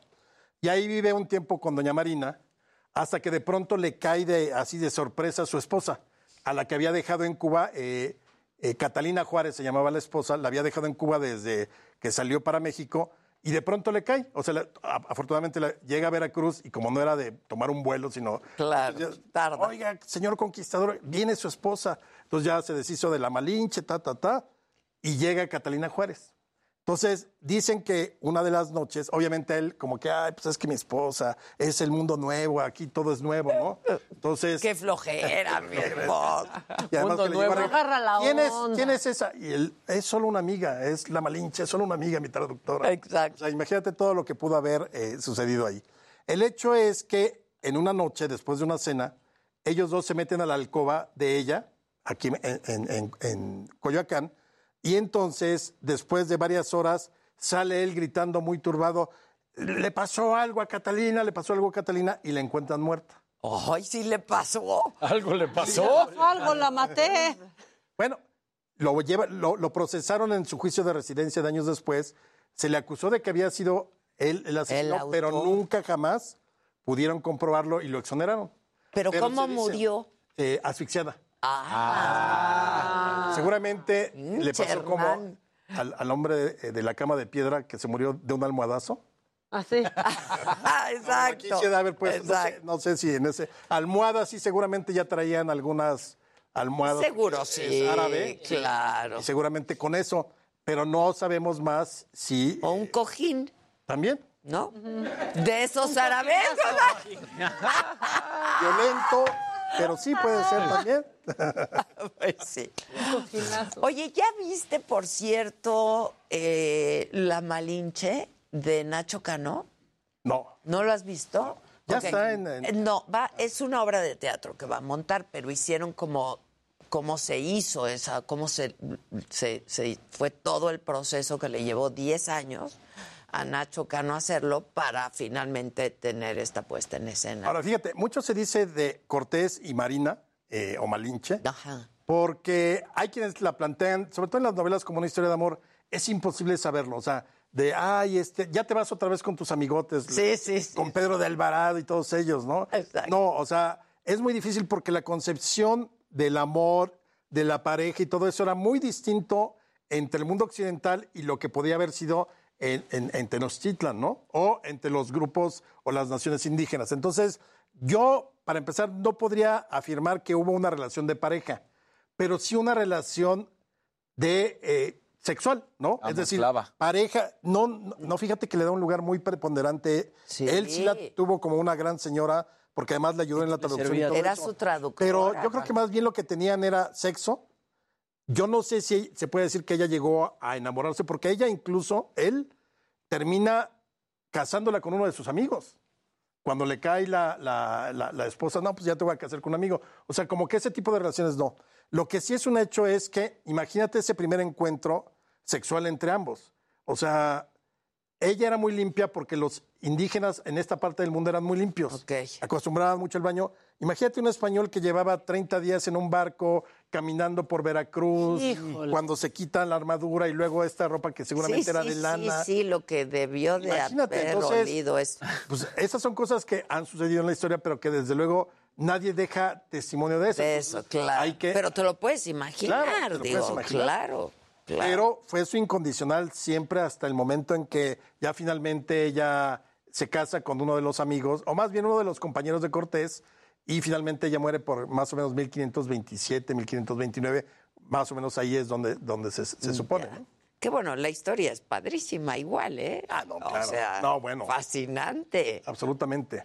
Otra que, por ejemplo, sufrió muchísimo, que siempre te pintan como una gran historia de amor, Maximiliano y Carlota. Ajá, ajá. Maximiliano se casó con Carlota en 1857 porque necesitaba lana. Y Carlota era una de las mujeres más ricas del mundo en ese momento. Porque era hija de Leopoldo, el gran casa- Leopoldo I, el gran casamentero rey de Bélgica, que hacía todos los enlaces europeos y además este, pues, tenía muchas riquezas en África y demás. Entonces Carlota era una mujer que tenía muchos recursos. Cuando la conoce, eh, pues le parece como medio agraciada, pero lo que ve es la lana. Pues claro, la alcancía. La vio muchacho. guapa, la vio La famosa alcancía. Le vio la alcancía. Sí. Exacto. la- ella- el- alguien habrá dicho en ese momento, al parecer tiene dinero, ¿no? Le, le- le dijeron a, a- Al parecer la Al parecer señora, la señora tiene- señora dinero. tiene dinero. Y entonces por eso se casa Maximiliano. Pero imagínate de luna de miel que Maximiliano decide llevarla a la isla Madeira en un viaje largo que hicieron ahí hacia el Atlántico y la lleva exactamente al lugar donde le dice a Carlota, aquí viví con el amor de mi vida, que era una princesa eh, Amelia No, de ¿qué le Braganza. Y además ahí estaba sepultada porque había fallecido. Entonces, no solamente eso, no solamente le lleva a decir, oye, pues es que aquí estuve con el amor de mi vida, tú no eres, a ti te quiero, o sea. Sí, te quiero bien. Te quiero, Te quiero bien. Nos tenemos en buena estima. Exacto. te estimo. Eso es lo peor que te pueden decir. ¿no? Sí. No, dime, muérete, perro. Eh, sí, muérete, Te estimo es horripilante. Bueno, y entonces eh, llegan ahí a Madeira y no feliz con eso, Maximiliano sigue el recorrido con uno de sus amigos y deja a Carlota como uno o dos meses en la isla junto al cementerio donde está sepultada el amor de la vida de Maximiliano. Entonces ya Está cuando durísimo. ya cuando regresan aquí, la relación está totalmente rota. Rota, Ella claro. está muy decepcionada de él. eh, y bueno, le pegó. le pegó muchísimo. Siempre fue leal en términos del protocolo y en su lugar de, eh, de emperatriz y, y archiduquesa, como era el título que tenían en Europa.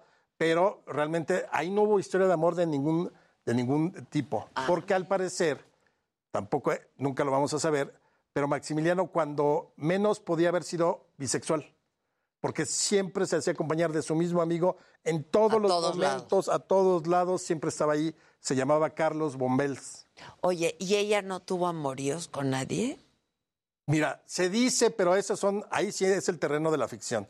Se dice que sí tuvo, cuando menos dos amoríos, uno con un coronel que era de su guardia, Van der Smissen, que supuestamente es el que la embaraza.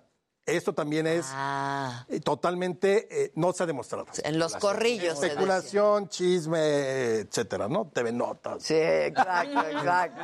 Bueno, entonces, ¿qué sucede con, con ella? Se supone que eh, eh, se hizo pasar como que había enloquecido para cubrir el embarazo y lo fue a tener a Europa. Eso me parece muy jalado de los Está cabellos, muy descabellado. Pero esa es una de las versiones que corre. La ¿y otra la es otra? que tuvo un amorío con otro, un mexicano, un coronel, Miguel López, que es el que a su vez va a entregar a Maximiliano, en- en la- va a entregar la plaza a los republicanos para que entren y tomen prisionero a Maximiliano. Este coronel Miguel López eh, era muy bien parecido, pero pues, al parecer tampoco hay manera de demostrarlo. Entonces, de Carlota puede ser que sí, pero no hay manera tampoco de saber a ciencia cierta si tuvo un amorío y si tuvo hijo Ah, con alguien. Aunque eso suena mejor, ¿no? Porque va y entrega al esposo y dice, órale, lléveselo. Aunque ya, aunque ya Carlota ya no, ya no estaba en México cuando cae Maximiliano. Ya había pasado como un año aproximadamente. Ah, ok, ok, ok. Una más. A ver, bien. ¿Sí? Sí, una más, sí. La viuda negra. La viuda negra. 1928, por ahí 27, 29, se realiza, se organiza el primer concurso de Miss México en México. Ah, Bien. En la Ciudad de México. Exacto, Entonces, exacto. el primer concurso de Miss México aquí. Y entonces participa una chavita que era pues, muy guapa, eh, María Teresa Landa, así se llamaba. 17, di- no, tenía 18 años, dicen que es pues, una belleza muy mexicana, no, no morena, morena, sino medio apiñonada, Apiñonada. cabello negro, muy bonita. Y entonces gana el certamen, maravilloso, todo el mundo contento, se va a Estados Unidos para concursar en, pues, en un Miss Universo. alguna cosa así, pero pues allá ganó la güerita. Sin embargo, la ven tan guapa que deciden ofrecerle eh, pues que se quede a modelar y ella no, porque ella quiere venir a estudiar y además tiene un novio que es un general que le lleva como 20, 25 años eh, y quiere venir con su novio. Entonces, obviamente se regresa y se casa con este general. Ok. Bueno, entonces, obviamente se, se casa pues, sin la- el apoyo de sus papás, porque el general ya es de esos generalotes, ya muy grande, todo.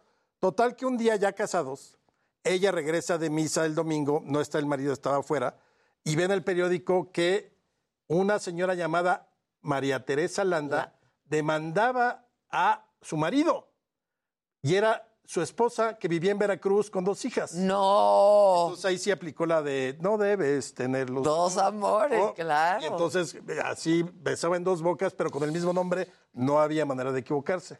Entonces, imagínate esta chavita totalmente Ah. decepcionada. Cuando lleva el general, se la, se la avienta encima, le saca la pistola y, y se la descarga. Y lo mata. Lo mata, pero en ese momento se da cuenta de lo que ha hecho y entonces típica escena como de Pedro Infante, se avienta, no, por favor, regresa, yo te quiero, estaba enojada, pero pues ya está más muerto que nada. No, no, no. Ahí empieza la historia, porque obviamente la llevan a juicio. Ahí todavía era jurado popular, pero jurado popular de puros hombres. Entonces se hizo todo un espectáculo porque además el abogado que ella contrata era uno de los grandes abogados que había en ese momento, José María Lozano, que además había sido eh, diputado, excelente orador en tiempos de Madero. O sea, eh, tenía todas las credenciales y le, y le recomienda que vaya perfectamente vestida de negro, como toda una viuda. Claro. Pero además, así con un poquito de rubor y quizá ligeramente pintados los labios, iba despampanante al juicio. Entonces le empezaron a llamar la viuda negra, porque además cándida, pues así arrepentida, medio ojerosa, pero todo el mundo realmente eh, quería, o sea, le parecía guapísima. Muy impresionado. Bueno, fue tal el escándalo que se creó que en algunas eh, tiendas ponían radios para que la gente oyera, Oyera el el juicio. juicio.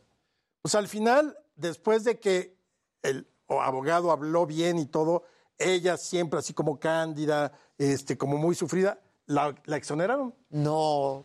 La exoneraron y obviamente ahí dijeron, no vuelve a haber jurados populares en México y menos de hombres. Claro. Sí, Quedó por guapa. Claro. Quedó como inocente. María Teresa Landa sí tenía intención de, de- de estudiar, terminó dando clases en la Escuela Nacional Preparatoria.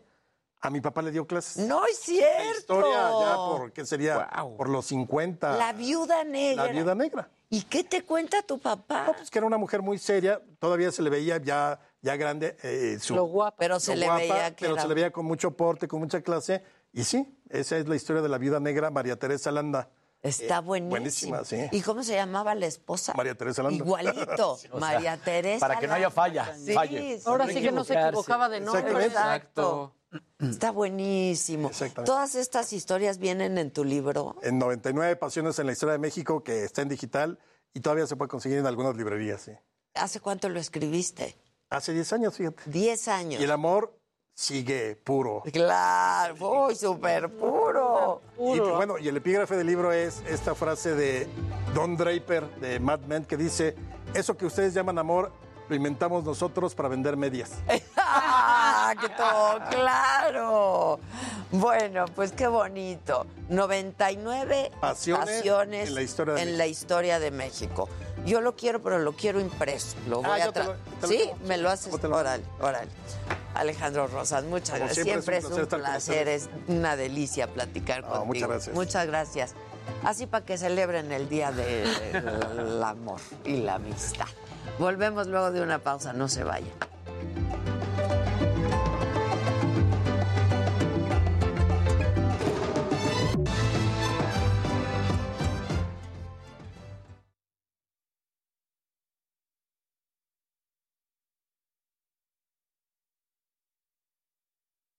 Sí, por ejemplo, lo de Maximiliano es un rumor que no se puede comprobar. Sí. Por ahí te dicen de, de Zapata, pero tampoco se puede comprobar. Claro, Claro, de los Zapata. dos. Pero yo digo que lo de Zapata es porque Pedro Ángel Palou en su novela menciona que tuvo una relación con Nacho de la Torre, pero es novela, entonces No hay manera. No. ¿Me regala una foto, por favor? Sí, claro. Ya estoy comprando tu libro. Que están con el libro. El libro, es que está buenísimo. no me gusta.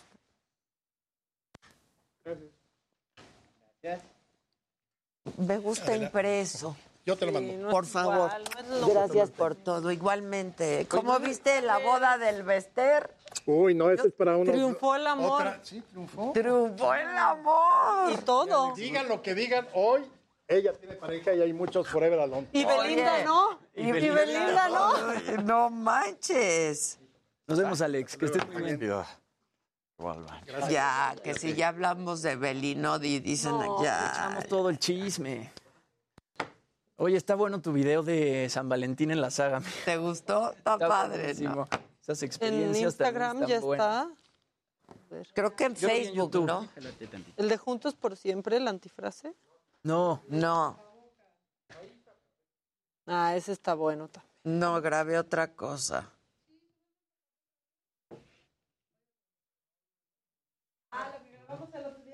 Sí.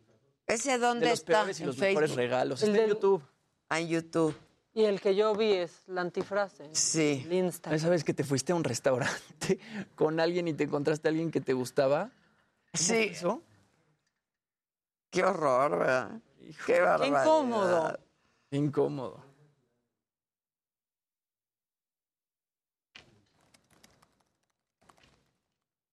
La gente estaba feliz. Sí.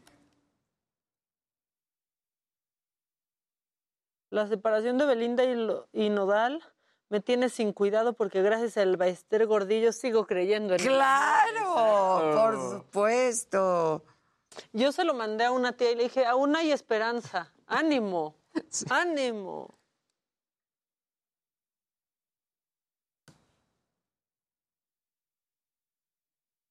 Que las fotos de la viuda negra están impresionantes. No, ese libro leerlo va a estar increíble. Ah, ya está en YouTube, sí. ¿Quieres el link o ya lo viste? De que, ah, no, no lo he visto. Vi Te la mando el link. Rólalo. Oye, Ade, ¿y ¿viste alguna peli? ¿O todavía no? Sí, vi la de Guillermo del Toro. ¿Qué tal? ¿Qué tal? Buena. ¿Sí? Casarín me escribió, no me gustó nada. A mí me Está gustó. Porque no se trata de deportes ya. Ya, sí, exacto. A mí me gustó muchísimo. Está buena, ¿va? ¿Qué tal el final? Esos últimos 30 minutos. Ese final, güey. No, no. Lo quiero ver. Es una joya. Una joya. Una joya. Sí, sí, sí. Oigan, ya Y tiene Kate piñata? Blanchett, qué bárbara. ¿Y él? Bradley Cooper. No manches. Yo amo Qué Kate bien, Blanchett, no qué manches. bien, qué... Y sale guapísima. Piñata del estafador de... ¿Quién me está escuchando? Hola, Luis Felipe. Hablando de Estoy escuchando. Hola, qué gusto me da A saludarte. mí más, a mí más. ¿Cómo te va la vida? El De... Día de la, de la amistad. Y yo también me fui a ver la misma película que tú, la de Guillermo del Toro, y me encantó. A mí también me encantó, güey. Mira que para que yo no me duerma una película que dura dos horas y media Es es que sí porque es ayer- larga, pero está Ya. muy buena. Muy buena. ¿Cómo retrata todo ese ambiente? el final es tremendo, sí, No, nos deja no, una lección. Tremendo. El final es tremendo. El guion también es increíble. La que Sí. tiene, tienes que te- ver la tragedia de Macbeth también. No le he visto. ¿Tú ya la viste, Luis Felipe, la tragedia de Macbeth? No, no la he visto, fíjate. Apenas me estoy reincorporando a, la vida normal después de haber estado grabando prácticamente durante 14 meses en diferentes proyectos. Y ahora sí ya me estoy dando la oportunidad de poder ir al cine, de ver a los amigos. Hoy espero poder ver a los que, a los que, este, a los que me estiman, a los que dicen que me quieren. Exacto, los que dicen que nos quieren. Sí, pero está padre, está padre.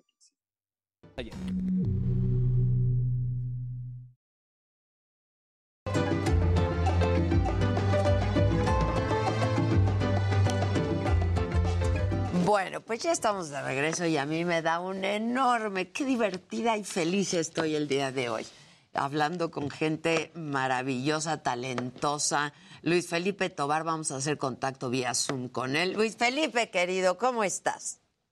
Bien, Adela, muy contento de poder conversar contigo. Me gusta mucho hacerlo. A mí también.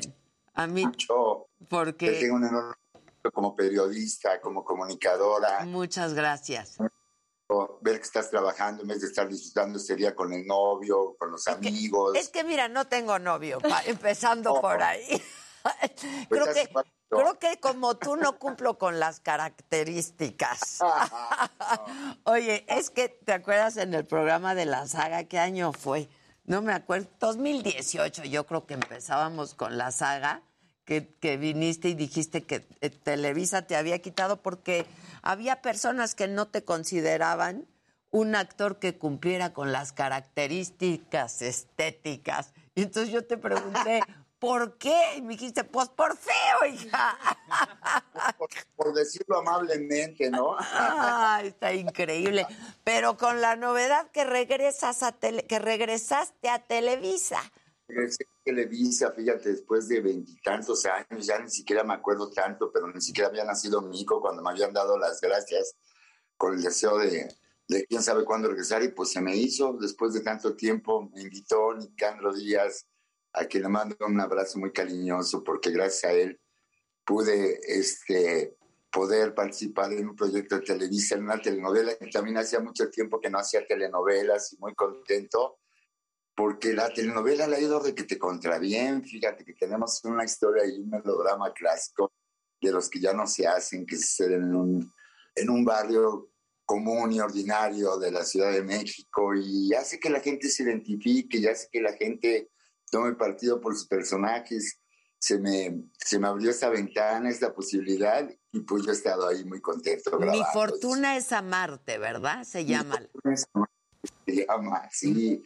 Oye, me encanta verte tan entusiasmado de regresar a Televisa. Es que estoy chavo. Es que estoy chavo yo en Televisa, en realidad soy de, de sus nuevos valores. Exacto. Lanzamiento. Eres de los pocos que conozco que están felices de estar en Televisa. No, qué padre, la verdad, porque además el género de la telenovela y lo que hace Televisa con sus telenovelas siguen teniendo mucho éxito. Y supongo que esta es una especie de serie también, ¿no? ¿Cómo, cómo- cómo está hecha? Eh, no, pues está hecha. Hijo, andamos muy mal de nuevo. A ver, híjole, quién sabe qué hice, espérame. Ah, no era nuestro Era- internet, fue Luis Felipe. Claro, claro. Ya regresó. Ah, ya estoy, estoy, estoy. Ahí estás, ahí estás. No, no toques nada, por favor. No, no, no, yo soy pésimo para todo lo que tiene que ver ya, pues, nuevo valor de Televisa. La tecnología no se me da todavía. Es que todavía estás muy pequeño. Oye, a ver, cuéntanos, ¿cómo, ¿cómo está hecha la telenovela? ¿Es como un melodrama típico? Es, no, es un melodrama clásico, fíjate, es un melodrama clásico donde existen eh, los pobres, los ricos, los buenos, los malos, todos en un barrio de la Ciudad de México, todos los personajes tienen así como en los buenos melodramas una misión que cumplir, el que se porta bien evidentemente tiene una recompensa en la vida, el que se porta mal evidentemente paga las consecuencias. Claro. Yo particularmente siempre hago villanos, hago estos personajes terribles, yo no sé de dónde tuvo la visión Nicandro para eh, pensar en mí para hacer un personaje que es un hombre bueno, trabajador, noble, ¿A entregado. poco? No, mírame ahí. Estoy besuqueándome. Ay, que estoy besuqueándome, está increíble. Oye, pero entonces eres bueno. Pero soy bueno como el pan, de verdad. ¡Qué raro! Sí, qué raro. Me, me enamoro de Luz Elena González. Bueno, en realidad estoy vivo en una relación tormentosa, tóxica, con, eh, con, eh, con Constance, que es el personaje que interpreta a Chantal Andere, y de repente un día, platicando con una mujer que es la peluquera del barrio, que es Luz Elena González, me doy cuenta que tenemos muchas cosas en común, y entonces me empiezo a enamorar de ella. Hay una historia ahí maravillosa que la gente ha ido desencañando poco a poco, pero el más sorprendido soy yo porque la televisión es una ventana poderosísima. tú Es lo sabes. increíble. Tiene un impacto brutal, una proyección brutal. Y, y la telenovela la ha ido muy bien, se ha mantenido desde el, desde el día en que, eh, que se estrenó hasta el día de hoy en el primer lugar de, de la televisión abierta. Tenemos una enorme cantidad de audiencia. Yo estoy muy contento con mis compañeros porque, eh, eh, pues evidentemente yo estoy llegando un poco desorientado. ¿no? Claro, Conozco es lo cómo- que cómo te iba a decir. Llegabas ahí a Televisa y los pasillos y no conocías nada. No, pero fíjate, todos mis compañeros, mis compañeros de verdad me han dado, de- me dieron, me han dado demostraciones de cariño, de respeto, de, de solidaridad, empezando por la producción. Al principio, que tengo que confesarlo, sí me sentía un poco raro. Pues Y me veían como diciendo, ¿y este hombre qué momento se nos coló, no? ¿De dónde Porque salió? ¿Quién le autorizó el acceso? Exacto, Así es, mi querida Maca, me pedían quién le autorizó el acceso o de dónde se coló, qué hace este hombre aquí.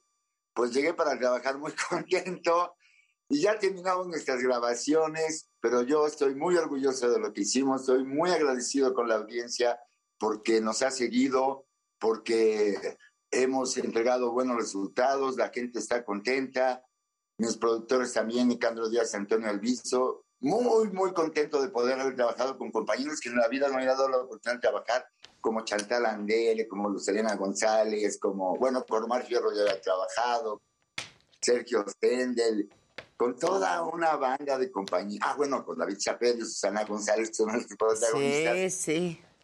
Oye, La verdad, la pasé bien. la pasaste bien. ¿No es la telenovela en la que también salió Carmen Salinas? Ajá, en esa telenovela estaba Carmelita. Ya. Que fue lo último que hizo, ¿no? Sí, justamente fue, el- sí, fue lo último que hizo. De hecho, este, contaban que ella estaba viendo eh, esta telenovela cuando, cuando falleció. Ah, ok, ok, ok. Pero, Ay, no me digas. Luis Felipe, No la voy a ver. tú no, tú no, este, no actuaste con ella en esta temporada. O sea, no, no compartiste proyecto con ella. ¿Qué? Tú no compartiste proyecto con Carmelita en esta telenovela. Claro que sí, claro que sí. Pues toda la red que la telenovela con Carmelita, pues no sé si ustedes lo recuerdan. porque son muy jóvenes. Aventurera, ¿no hiciste en teatro? Aventurera, años, hice con ella todo el poder también en el cine. Ah, también- todo el poder, claro. Uy, todo el poder que... Y hicimos películas juntos, tenemos una historia de vida ahí que, este, que nos une. Yo la verdad siempre la voy a extrañar porque siempre le voy a tener mucho cariño, siempre la voy a recordar con... Y salías con- de y salías del personaje el guapo. Exacto, esa es la anécdota. Que te querían quitar, ¿verdad? de, de Lucio el Guapo, fíjate, por eso ahora que la televisión dijeron, no hay la menor duda de lo que nos habíamos perdido con este... ¡Claro! y besa bien, y besa bien. Besa bien y nadie se ha quejado y todo está en orden. No sé por qué estoy aquí soltero el Día del Amor y la Amistad, pero... Uy, ya porque es, es, es un mal de muchos. Es un, o un bien, no sé. No se sabe a estas alturas. Oye, Luis Felipe, eh, yo te conocí por tu escuela de actuación, el SET. ¿Continúas con la escuela? ¿Sigues generando Sí, nuevos valores? claro. ¿Cómo vas por allá? No, claro, sigo con la escuela, muy orgulloso, muy contento. Ya cumplimos 22 años ininterrumpidos de trabajar. Solamente nos detuvo la, la pandemia en la cual estuvimos trabajando en línea, pero ya regresamos a las clases presenciales y eso a mí me emociona también muchísimo, porque nada como, este, como estar en contacto con la gente joven, con la creatividad, con el talento, con la frescura, con la espontaneidad, con cosas en las que yo creo y, y que evidentemente hacen que, que mi trabajo como maestro tenga sentido. Muy contento, muy orgulloso con los resultados que también eh, hemos entregado en la escuela, de los actores que han surgido de la escuela. Y ahí estamos dándoles el día que se te ofrezca, eh, para, por si quieres entrar a Televisa, pues ya sabes. cuál es. Claro, por ahí. Va a tardar un poco, Es pero- por ahí el asunto. Oye, yo pensé que ahorita que se te fue la señal del Zoom, Luis Felipe, pensé que ya te habían hackeado el Zoom también porque te hackearon hace poco WhatsApp y Telegram, ¿verdad? No, no, no, no, calla, que me hackearon el, el, este, el WhatsApp, me hackearon el Telegram. Y ahorita que estoy diciendo que es el Día del Amor y la Amistad, estos tipos que me lo hackearon empezaron a tratar de extorsionar a mis, extorsionar a mis contactos, pero ya me di cuenta que no tengo muchos amigos porque nadie quiso poner un bar. Ni un varo. Oye, ¿y qué estás No. leyendo? Porque tú has participado en el programa este de Leo Luego Existo, ¿no? Sí, he participado en el, pro- en el programa. Porque de- eres un, pues un lector ahí He muy tenido el gusto de dedicado. leer a Palacio de Bellas Artes. Son programas que me gustan mucho, que los hago de todo corazón. La verdad, cada vez que recibo una invitación para hacer este tipo de proyectos, lo hago con mucho gusto, porque pues, yo soy un... un- un- ah, ya no voy a tocar nada. Eh, me gusta mucho la lectura, me gusta mucho estar cerca de los libros y, y este, este programa me da la posibilidad de poder eh, compartir mi gusto de la- por la literatura y por la lectura con la gente. ¿Qué estás eso es algo leyendo ahora? Mira, ahorita eh, acabo de terminar de leer un libro que mm, seguramente tú ya habrás dicho, leído, que se llama Mujer de Papel de Silvia Lemos.